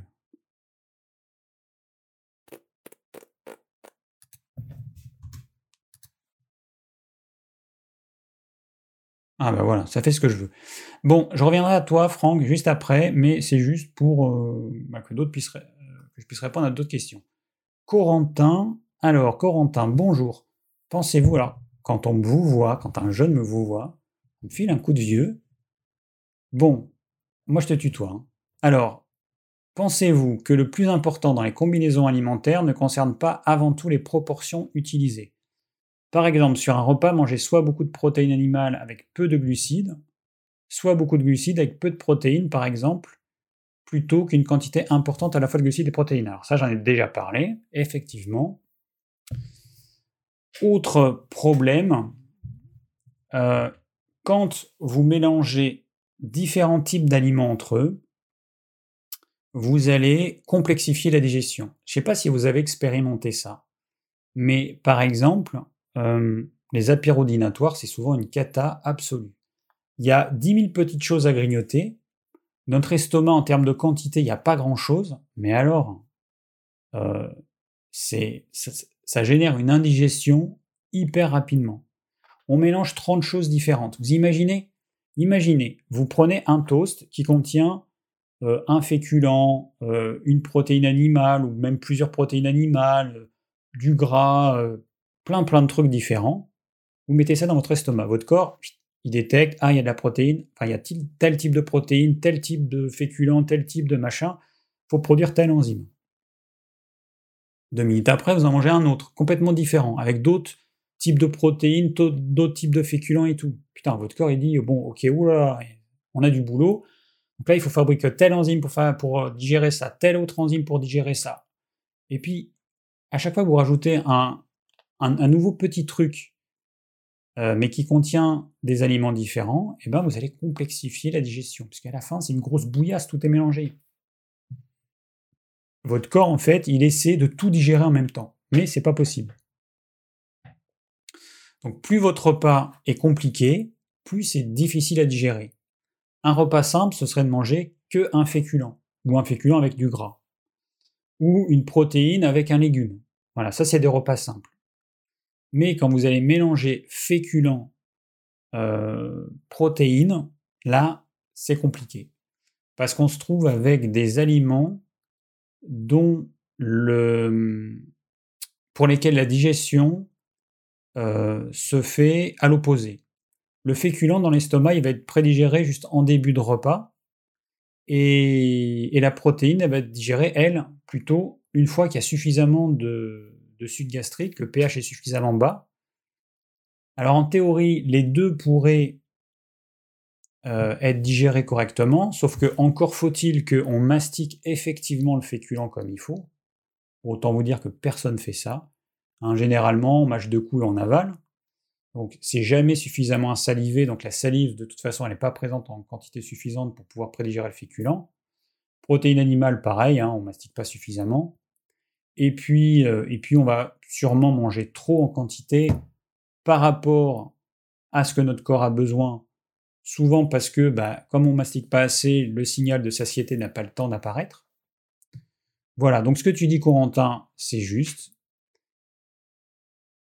Quand on est jeune, quand on a beaucoup d'énergie, généralement, on n'a pas trop de soucis à se faire. On peut manger beaucoup de féculents, beaucoup de protéines. Alors, c'est plus vrai. Hein. C'était vrai euh, dans ma génération et la, génération d'avant.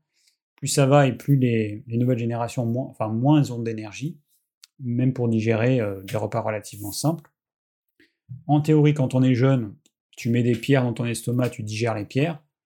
Euh, donc beaucoup de glucides, beaucoup de protéines, pas de problème. Et puis quand on avance en âge, eh ben, on se rend compte que là, c'est plus pareil, que ça devient un petit peu plus difficile.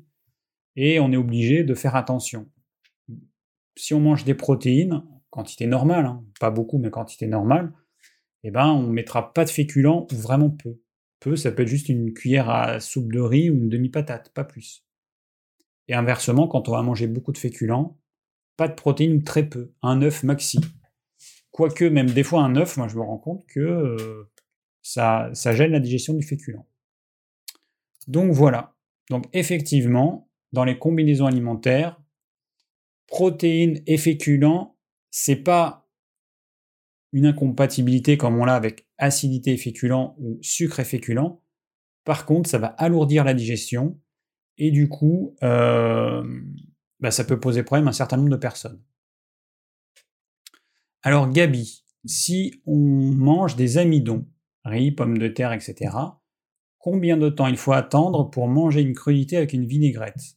Autre question que je pose depuis plusieurs semaines, est-ce que Digiform peut distribuer de la sérapépétase? Alors, euh, alors justement, j'ai vu ta question. Je t'avais demandé, euh, Gabi, parce que j'ai vu que tu étais là. Euh, je t'ai demandé, donc là, tu as posé une question sur euh, notre site DJForm. D'ailleurs, il n'y a pas de E à forme. Hein. C'est DJFORM, il n'y a pas de E. je voulais savoir pourquoi tu l'utilises, pendant, ça fait combien de temps que tu l'utilises et quels ont été les bienfaits?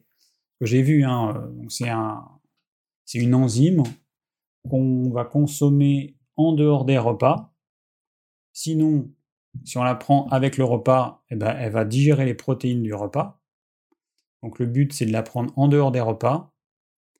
Euh, enfin, si ça digère les protéines, je ne sais plus quel type d'enzyme c'est.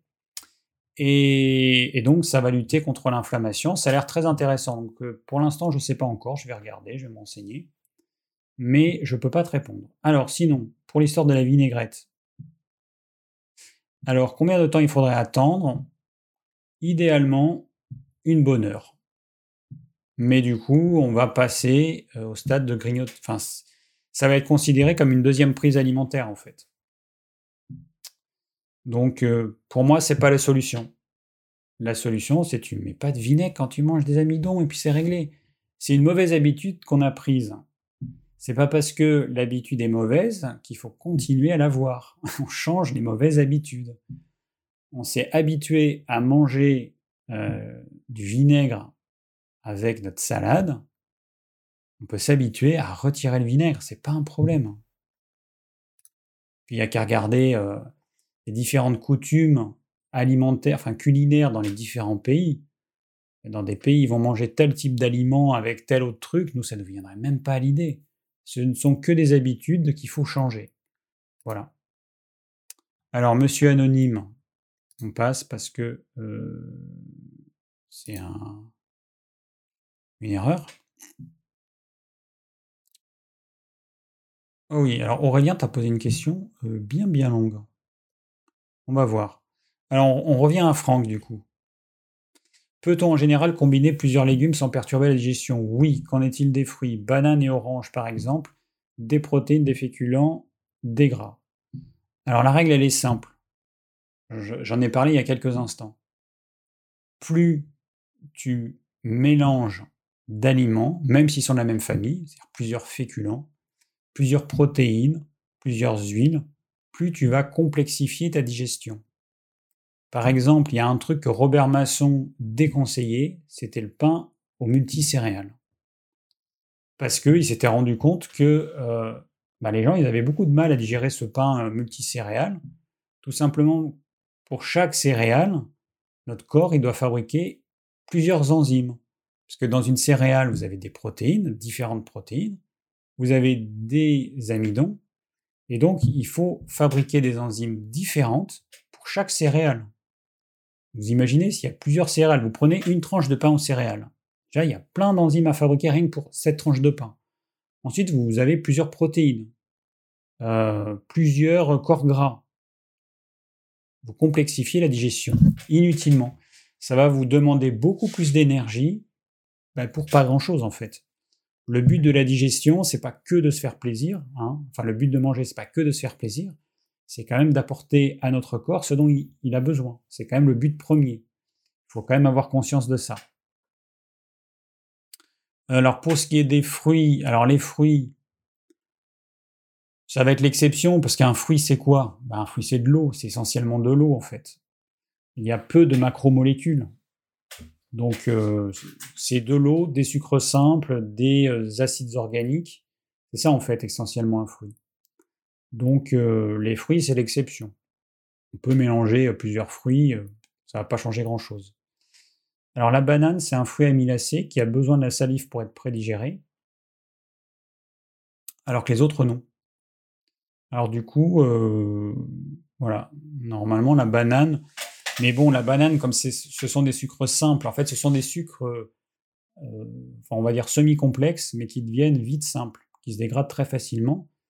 Par exemple, il suffit d'écraser la banane avec la fourchette, ça va s'oxyder et donc vous allez avoir une partie des sucres complexes qui, vont déjà se transformer en sucre simple. Et vous le voyez très simplement en goûtant en fait. Vous prenez votre banane, vous croquez et sentir euh, la stimulation de sucre sur votre langue.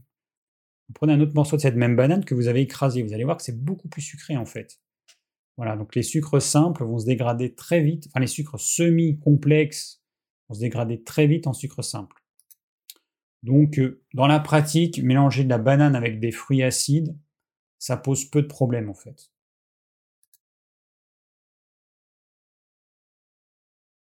Alors, qu'en est-il de la combinaison de fruits sucrés, pommes et non sucrés, tomates ou avocats, de la combinaison fruits et légumes?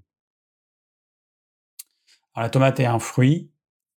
Hein, c'est un fruit euh, qui est moins sucré que la pomme, mais c'est un fruit. D'ailleurs, euh, l'acide, ah non, c'est l'acide citrique, oui, qui est majoritaire dans la tomate. Dans la pomme, c'est l'acide malique. Euh, donc, tomate et pomme, aucun problème. L'avocat, il est neutre par rapport à ça. Le seul problème de l'avocat, c'est qu'il va ralentir l'assimilation euh, du fruit. Mais alors ça peut être bien, mais à cause du sucre qui va du coup monter moins vite, mais je sais pas à quel point ça le ralentit. Je pense pas tellement, parce qu'on mange pas des tonnes d'avocats non plus. Je pense que dans la pratique, en fait, ça pose aucun problème. Voilà. Donc, euh, pas d'inquiétude. Tu peux mélanger tout ça. Alors, le verre de vin lors du repas perturbera-t-il la salinité Oui, évidemment. C'est acide le vin. Alors, pH du vin. Alors, attendez, bougez pas. C'est quoi le pH? Je voulais regarder ça et puis j'ai oublié. Euh, il faut que je fasse quoi là? Que je ne me trompe pas de fenêtre, parce que sinon vous allez le voir. pH vert, vin rouge. Alors, pH. Alors, euh, ah oui, quand même. C'est hyper acide. 3, 3, 5, 3, 3, 3, 8. Ah oui, c'est hyper acide en fait. Chardonnay, verre de pH moyenne. Alors, vin blanc, 3, 3, 3, 5. Vin rouge, un petit peu moins acide, 3, 6, 3, 8. Alors, c'est beau, c'est hyper acide en fait. C'est hyper acide. C'est plus acide que la tomate. Ouais, donc euh, voilà. Donc vous avez les valeurs. C'est euh, c'est pas aussi acide que le citron, mais ça fait partie, c'est aussi acide que beaucoup de fruits acides.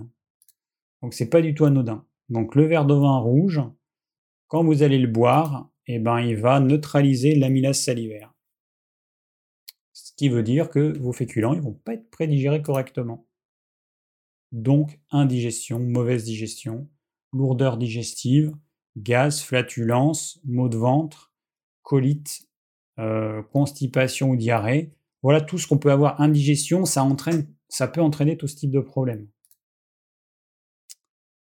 Alors, Frank, euh, l'inuline présente dans les tampinambours nécessite-t-elle la prédigestion de l'amylase salivaire? Non, c'est une fibre, c'est une, euh, une fibre. Hein, je pense que je ne dis pas de bêtises en disant ça. Euh, elle va rester à l'état alors, si je me trompe pas, parce que du coup, j'ai pas vu à l'avance, euh, mais a priori, euh, l'inuline, elle va servir à nourrir les bactéries du microbiote du gros intestin,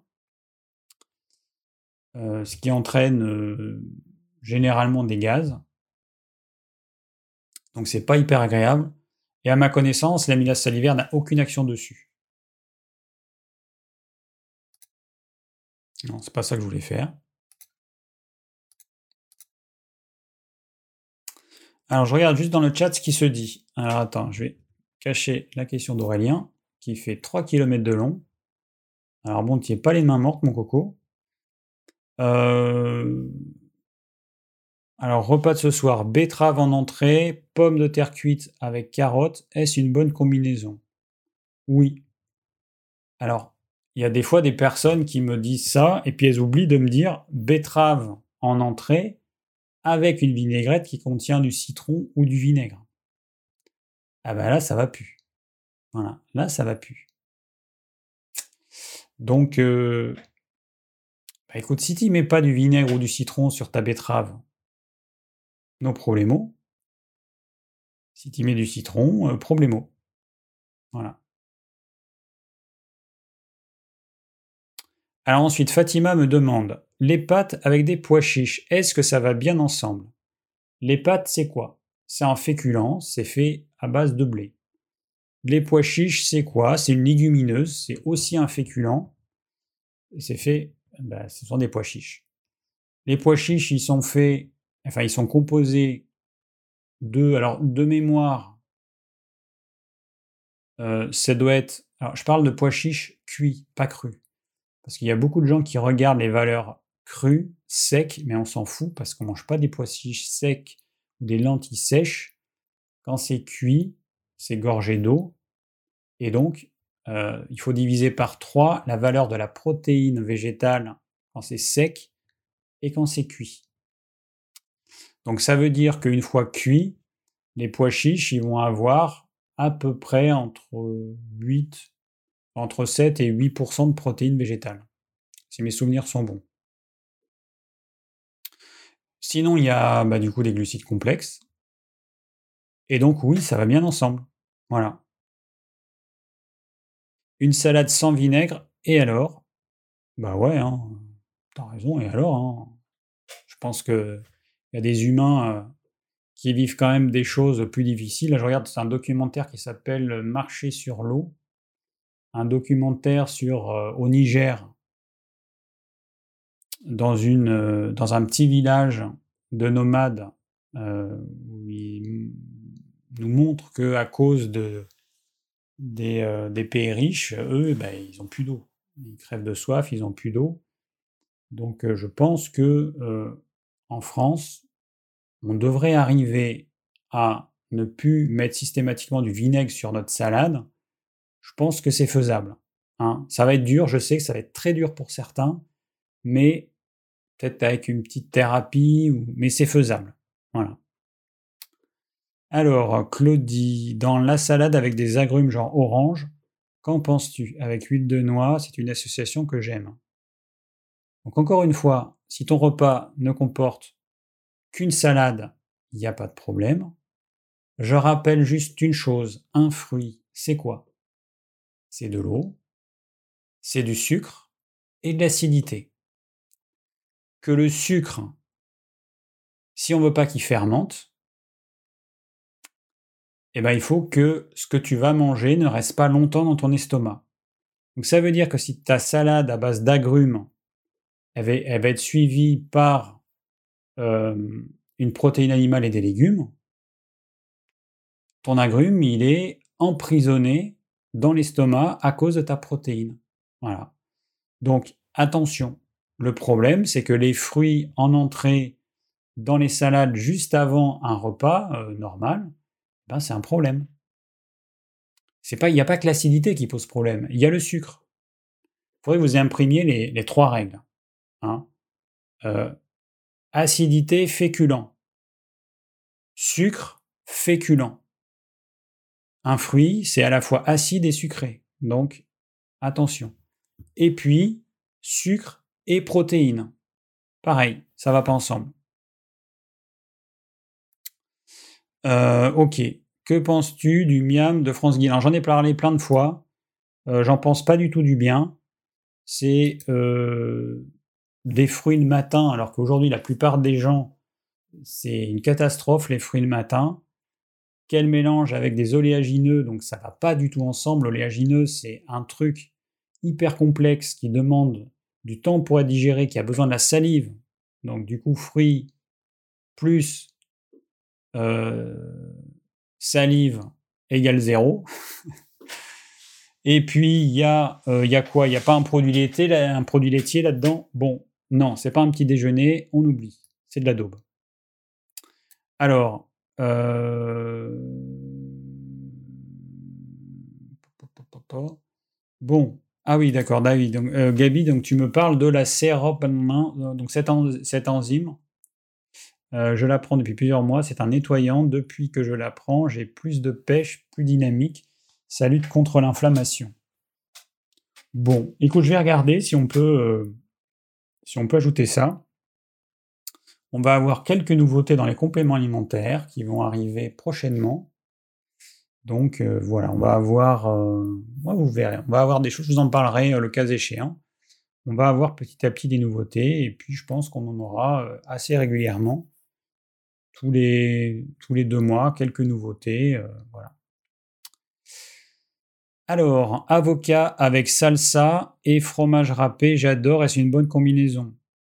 Avocat, la salsa, c'est quoi? C'est une sauce à base de tomates et de piment, non? Fromage. Bon, a pas de problème. Alors, ce serait bien quand même que vous ayez compris euh, la logique du truc. Parce que si vous me posez là dans le chat euh, euh, vos repas et puis après dans les commentaires sous la vidéo pour ceux qui vont regarder en replay, Bon, euh, on va pas s'en sortir. Donc ce serait bien que vous compreniez la logique. Elle est quand même simple, la logique. Hein. Est-ce que tu vois, Carole, par exemple, hein, féculent acide Est-ce que tu vois dans ce que tu manges un féculent et de l'acide? Est-ce que tu vois un féculent plus du sucre?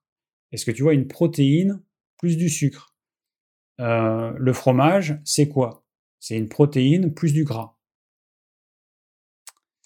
Alors, euh, Sam, le miam aux fruits, j'ai testé, mais constipation, France Guilin dit qu'il y a constipation si on mastique pas assez. J'ai pas retenté. Non mais bon, après, France Guilin, euh, il y a plein de choses qui sont bien, mais franchement, c'est encore une fois, regardez euh, son visage, quoi, hyper marqué. Et c'est pas d'aujourd'hui. Moi, j'avais lu son livre sur les bains dérivatifs en école de naturo. Vous imaginez, c'était en 80, 96. Euh, donc ça remonte. Donc, euh, donc elle fait des trucs, elle fait ce qu'elle veut pour elle, hein. Mais euh, ça donne pas envie. Alors, désolé de t'assommer avec ma longue énumération de questions. Force et honneur à toi, on croit en toi. Ok. Alors, mon cher Aurélien, j'imagine que c'est toi. Alors, je vais lire ta question qui fait 3 km de long. je vais essayer de lire vite. Alors, content d'avoir quitté le jardin pour te retrouver avec ta mine d'infos. Tout le monde devrait être éduqué comme tu nous le fais si bien. Merci. Plusieurs questions me viennent. Désolé d'avance, j'espère que tu vas t'en sortir. Première question. Penses-tu qu'il est judicieux de manger des glucides le soir avant d'aller dormir? Je pense qu'il vaudrait mieux en manger le midi pour l'activité du reste de la journée et plus s'orienter vers des protéines le soir, tout en équilibrant le repas comme dans tes exemples habituels bien sûr. Alors, je ne sais pas pourquoi, mais on a besoin d'avoir une règle qu'on appliquerait tout le temps, tous les jours pour tout le monde. Moi, ce que je vous conseille, c'est de pas tout le temps faire la même chose déjà. Il y a des gens qui tous les soirs vont manger une soupe et vont finir avec un yaourt, ou qui vont manger euh, je sais pas quoi, mais non, mais changer. Là, moi, ce que je me fais en ce moment, c'est que je réintègre un peu de féculents le soir, enfin un peu. Quand on voit ce que j'ai mangé hier, c'était pas un peu. enfin, deux belles patates. Donc ne mangez pas la même chose tout le temps, tous les soirs, tous les jours, tous les midis, euh, alternez, changez.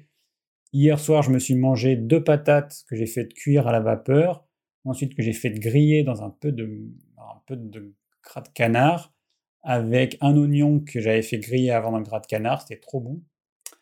Et, euh, puis ce soir, je vais pas manger ça. Ce soir, je vais me manger euh, des œufs sur le plat, avec des légumes cuits par exemple. Voilà. Et demain, je sais pas. Mais on, pose des questions et des fois, je me dis, mais en fonction de la réponse, j'ai peur que les gens ils fassent ça tout le temps en fait. Si je dis euh, c'est bon de manger des glucides le soir, j'ai l'impression que les gens, enfin toi, vous, vous allez le faire tout le temps. Non. C'est ce qui est bien, c'est de, de, de s'écouter, c'est de changer, de tester, de voir comment on se sent. Comment tu te sens quand tu manges un bon plat de glucides le soir? Comment tu te sens quand tu manges une protéine juste avec des légumes? Teste. Ce qui peut se passer, c'est que certaines personnes qui sont sensibles au sucre, à l'insuline, qui ont une sensibilité à l'insuline plus importante, elles peuvent avoir, si elles mangent des glucides le soir, une hypoglycémie réactionnelle la nuit qui va les réveiller. Bon, d'autres n'auront pas ça. Donc pour cette personne-là, bah, peut-être que c'est pas top de manger les glucides, ou alors en manger moins. Un peu de glucides, un peu de légumes mais il faut que vous testiez en fait. Arrêtez de, vouloir absolument euh, des, règles, des règles euh, qui seraient immuables et qui seraient euh, les mêmes pour tout le monde. Non. Alors ensuite, dans ton précédent live, tu parlais de calcium en complément alimentaire. N'y a-t-il pas de risque de créer des calculs rénaux avec ce genre d'apport concentré? Alors, le problème du calcium, euh, alors, nous ne sommes pas tous égaux face au calcul. Il y a des gens qui vont faire des calculs, d'autres non. Que ce soit au niveau des reins, au niveau de la vésicule biliaire, donc, euh, ou alors qui vont avoir le calcium qui va s'agglomérer dans les artères en se mélangeant avec le, avec le cholestérol. Donc nous ne sommes pas tous égaux.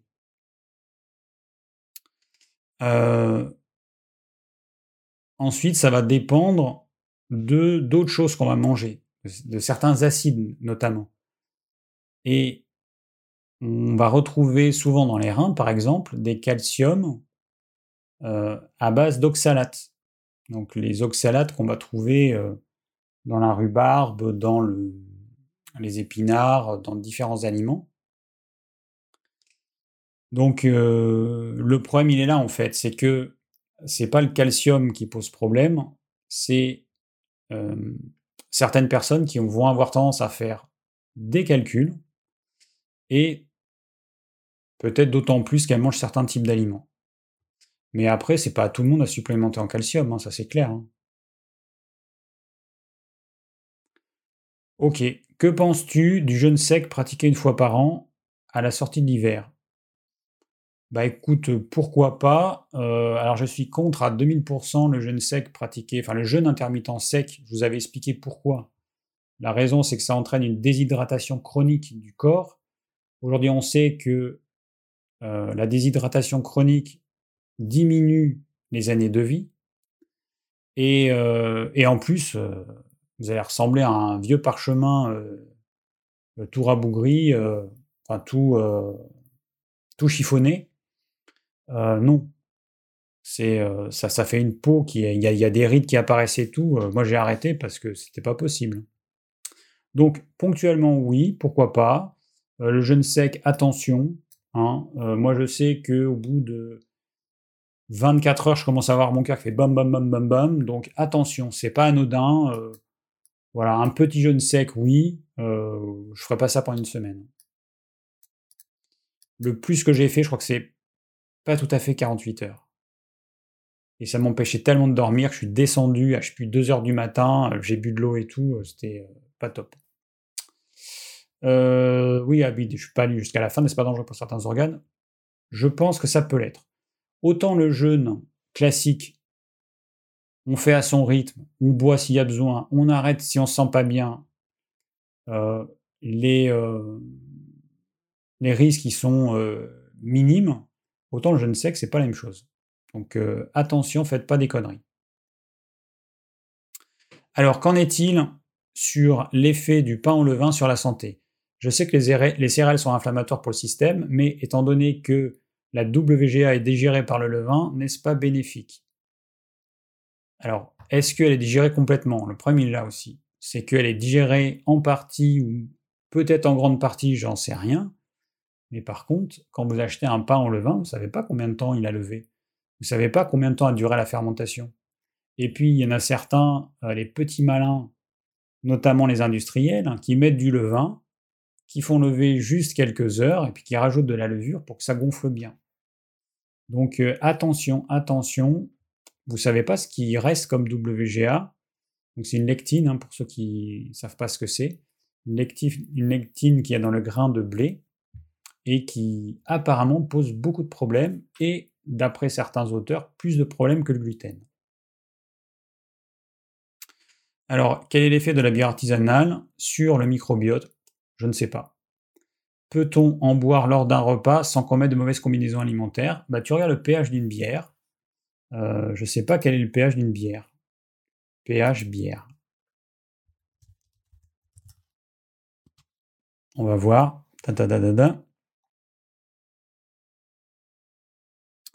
Euh, bière 4, 5 à 5. Ça reste quand même assez acide la bière. Hein. Le niveau d'acidité du pH de la bière est de 4. Bon, on va dire entre 4 et 5 du coup, si je vois les différentes valeurs. Euh, donc ça reste acide une bière. Hein. Alors quand vous ne savez pas, vous regardez, hein, euh, vous cherchez le pH. Vous savez que neutre, c'est 7. Entre 6 et 7, c'est les légumes, donc c'est très légèrement acide, mais pas suffisamment pour impacter l'amylase salivaire. Et quand on est dans des pH à 3 et 4, c'est très acide. 4, 5, c'est acide. Et entre 5 et 6, c'est légèrement acide. Donc, euh, bah, tu vois, là, la bière, euh, euh, c'est quand même acide. Alors, Alors, que penses-tu du fait de manger frais? Je cuisine des aliments cuits et les mange durant le repas de la foulée. Que penses-tu de manger frais? Euh, Frais, c'est-à-dire frais. Alors, j'ai pas compris si frais c'était froid Non, c'est pas frais, c'est euh, tu manges quelque chose euh, que tu as cuisiné. J'imagine que c'est ça. Euh, bah écoute, très bien, moi c'est ce que je conseille. Si on peut faire ça, c'est l'idéal. Hein. Je mange régulièrement du chou fermenté, rouge ou pas, accompagné de salade fraîche en crudité. Alors ça, c'est très acide la choucroute. Fraîche. J'adore ça, j'adore le goût, mais alors pour moi, c'est trop acide, je peux pas en manger. C'est une vraie cata. Donc ça, attention, si tu peux, nos problèmes, mais ça reste quelque chose de très acide. Je mange régulièrement du... Ah non, ça je viens de le dire. Alors les légumes fermentés ont-ils un impact sur l'activité de l'amylase bah, Évidemment, évidemment. C'est le niveau d'acidité de ce que tu manges qui va poser problème. Donc tu regardes la choucroute, a un pH, je sais plus, moi ça va être 3,5, c'est hyper acide la choucroute. Devrais-je arrêter d'en manger presque tous les jours? Je ne vois pas comment je pourrais conserver tout ce bon choix autrement qu'en lacto-fermentant et pouvoir profiter de ces merveilles du jardin. Alors, la lactofermentation, c'est un truc qui était indispensable quand il n'y avait pas de frigo, pas de congélateur. On n'avait pas le choix. Ou on faisait ça, ou ça pourrissait, et on n'avait pas d'autre choix. Aujourd'hui, les légumes, hein, on peut les congeler, donc on n'a plus ce problème en fait. Donc, euh, et puis c'est surtout qu'on a en frais des légumes quasiment toute l'année. toute l'année. Moi, j'achète des légumes toutes les semaines. J'achète des légumes. Là, ça va être la transition. Mars, avril. Là, il va y avoir. On finit les légumes d'hiver. Les légumes de printemps, ils sont pas encore là. Il y a une transition. On va pas y avoir grand chose. Mais sinon, on a des légumes frais toute l'année. Enfin, même pas besoin d'avoir un, congélateur. Hein. Moi, je mange les légumes de saison. Donc, euh, t'as pas besoin de la lactofermentation. Hein après, si toi tu veux conserver, c'est-à-dire que si, un légume, tu veux pouvoir le manger toute l'année, bah là c'est sûr que, et je comprends, c'est que tu veux pas gâcher aussi euh, les légumes de ton jardin, donc c'est bien, mais c'est un procédé de conservation qui a un inconvénient, c'est le fort niveau d'acidité. C'est grâce à ça que ça se conserve, mais tu t'ingères de l'acidité. Alors, tu as un tempérament, euh, donc tu es jeune, 26 ans,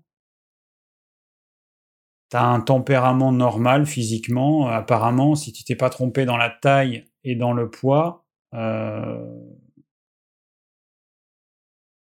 bon, ça me paraît un peu petit quand même la taille que tu mise, mais bon.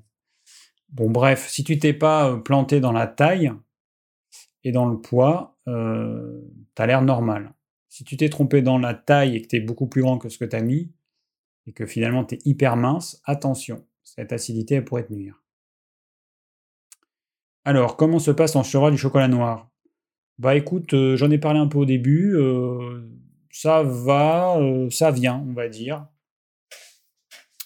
Voilà, hein, j'en ai parlé au début, bon, il y a eu des petites rechutes, mais on veut quand même s'y tenir, donc là, il n'y en a plus de toute façon, et on va pas en racheter.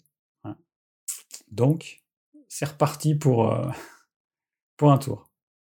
En fin de repas, j'éprouve le besoin ou une envie de dessert et me rue soit sur du chocolat noir ou sur des noix ou des pistaches, voire noix plus chocolat noir. Alors je pense que tout le monde a fait, moi le premier.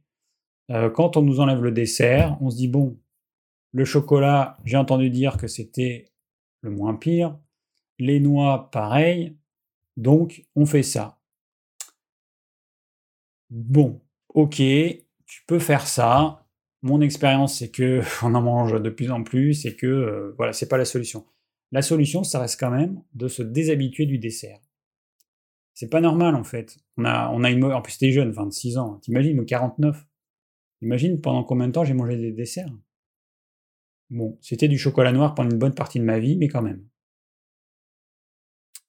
Comment éviter cette situation pour se passer du dessert? Alors moi, je connais pas 50 000 solutions. Euh, celle que je pratique, c'est l'abstinence. Je n'en mange pas. Et si tu fais ça pendant un certain temps, si tu arrives à tenir le coup pendant quelques semaines, après c'est facile. La première, voire les deux premières semaines, c'est un peu compliqué. Après, franchement, l'envie, elle est légère, on peut facilement résister. Oh là là, ça fait beaucoup d'un coup, non. Effectivement, je te le confirme. J'espère que ces questions et tes réponses seront utiles pour la communauté. Ben, J'espère aussi. Bon courage à toi et un énorme merci pour le savoir que tu nous partages. euh, avec passion et dévotion. Voilà, bon, eh bien écoute, merci à toi pour toutes ces questions. Alors, il nous reste quoi là? Il nous reste trois petites questions. Est-ce que je vais avoir le temps? Alors, on va voir si c'est du rapide, je vais m'y coller. Guillaume, alors top le thème, c'est une des clés de l'alimentation. J'ai entendu récemment que la sauce de soja est acide. Par conséquent, le tamari aussi, à ne pas utiliser avec les féculents donc. Alors, effectivement, vu que c'est une fermentation, ça doit être acide, mais de combien? Il faut regarder. Alors après, euh, ça dépend du niveau d'acidité, donc je pense qu'on sera d'accord que le tamari, c'est pas aussi acide que le citron. Hein, donc c'est forcément moins acide. Regardez, le pH. Considères-tu les carottes ou betteraves comme des féculents? Alors non, d'autant plus que ce sont des... C'est un peu entre les deux. La carotte et la betterave, elles contiennent beaucoup de sucre euh, relativement simple parce que c'est un goût sucré en fait. Quand tu fais cuire une carotte ou une betterave, eh ben, le sucre complexe, grâce à la cuisson va être transformé en sucre plus simple et ça a une saveur sucrée, plus ou moins sucrée. Donc, euh, donc, donc, donc, euh, moi je le considère comme un légume. Mais c'est entre les deux, donc c'est juste un avis. Alors, peut-on manger des oléagineux à la fin des repas s'il y a eu des aliments acides? Alors, tu peux, tu fais ce que tu veux déjà. Tu es une grande fille. Euh, mais euh, je rappelle juste, un oléagineux, je l'ai dit tout à l'heure, mais il faut que je répète, j'imagine, c'est un, c'est un sucre complexe, plus protéines végétales, plus du gras. Ce sucre complexe a besoin de la salive pour être prédigéré. Voilà. Après, t'en fais ce que tu veux. Ça va pas avec les trucs acides. Alors, Guillaume, le retour. J'aimerais précuire des crudités type carotte pour qu'elles soient plus facilement assimilables que crues. Normalement, il faut du citron ou du vinaigre. Non. À ton avis, juste du sel puis huile d'olive est-il suffisant pour détendre les légumes? Ah, mais tu veux dire les précuire crus Aurais-tu une solution? Euh,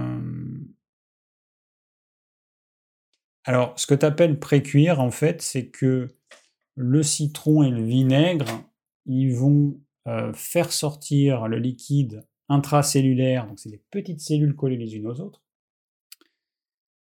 que euh, pour que ça fonctionne, pour que le liquide y reste, il y a une certaine quantité de sel et d'acidité par rapport à l'extérieur, et que si tu mets du sel autour de tes, sur ton concombre ou ta carotte, et eh ben ce sel, pour qu'il y ait un équilibre entre le niveau de sel à l'intérieur et le niveau de sel à l'extérieur de la cellule, le liquide va sortir de l'intérieur de la cellule hein, euh, par effet d'osmose. Et du coup, en fait, tu sors le liquide qui est dans la cellule à l'extérieur. Mais les fibres qui font la membrane de ta cellule, elles, elles vont pas être impactées. Il n'y a que la cuisson qui va les attendrir. Donc c'est pas une vraie cuisson en fait, c'est plus une déshydratation. Et avec le vinaigre et le citron, euh, je pense que ça va être la même chose. Euh, mais du coup, c'est pas une vraie cuisson. Pour que tu aies une vraie cuisson qui ait un vrai attendrissement des fibres et une transformation des amidons, de certains amidons qui sont non assimilables en, en, en amidons assimilables, comme c'est le cas avec la pomme de terre, il faut que ça passe par la cuisson. Donc, voilà. A priori, euh, voilà. Tout ce que je peux en dire. Bon, il est 20h, on va bientôt arrêter. Merci pour votre participation. Je ne vais pas répondre à tous les trucs parce que sinon on n'a pas fini. Euh, qu'est-ce que je voulais vous dire? Dans deux semaines, je sais le thème du live, ce sera c'est le printemps. On va nous rabâcher quoi là? On va nous rabâcher les régimes minceurs, les détox et toutes ces conneries. Donc dans deux semaines, on fait un live là-dessus. C'est décidé. Euh, ensuite, il va falloir que quelqu'un se colle à la réalisation du plan du live de ce soir et de celui d'il y a deux semaines. Double boulot. Le podcast dispo demain. Et puis, et puis, et puis, voilà. Je pense qu'on est bon.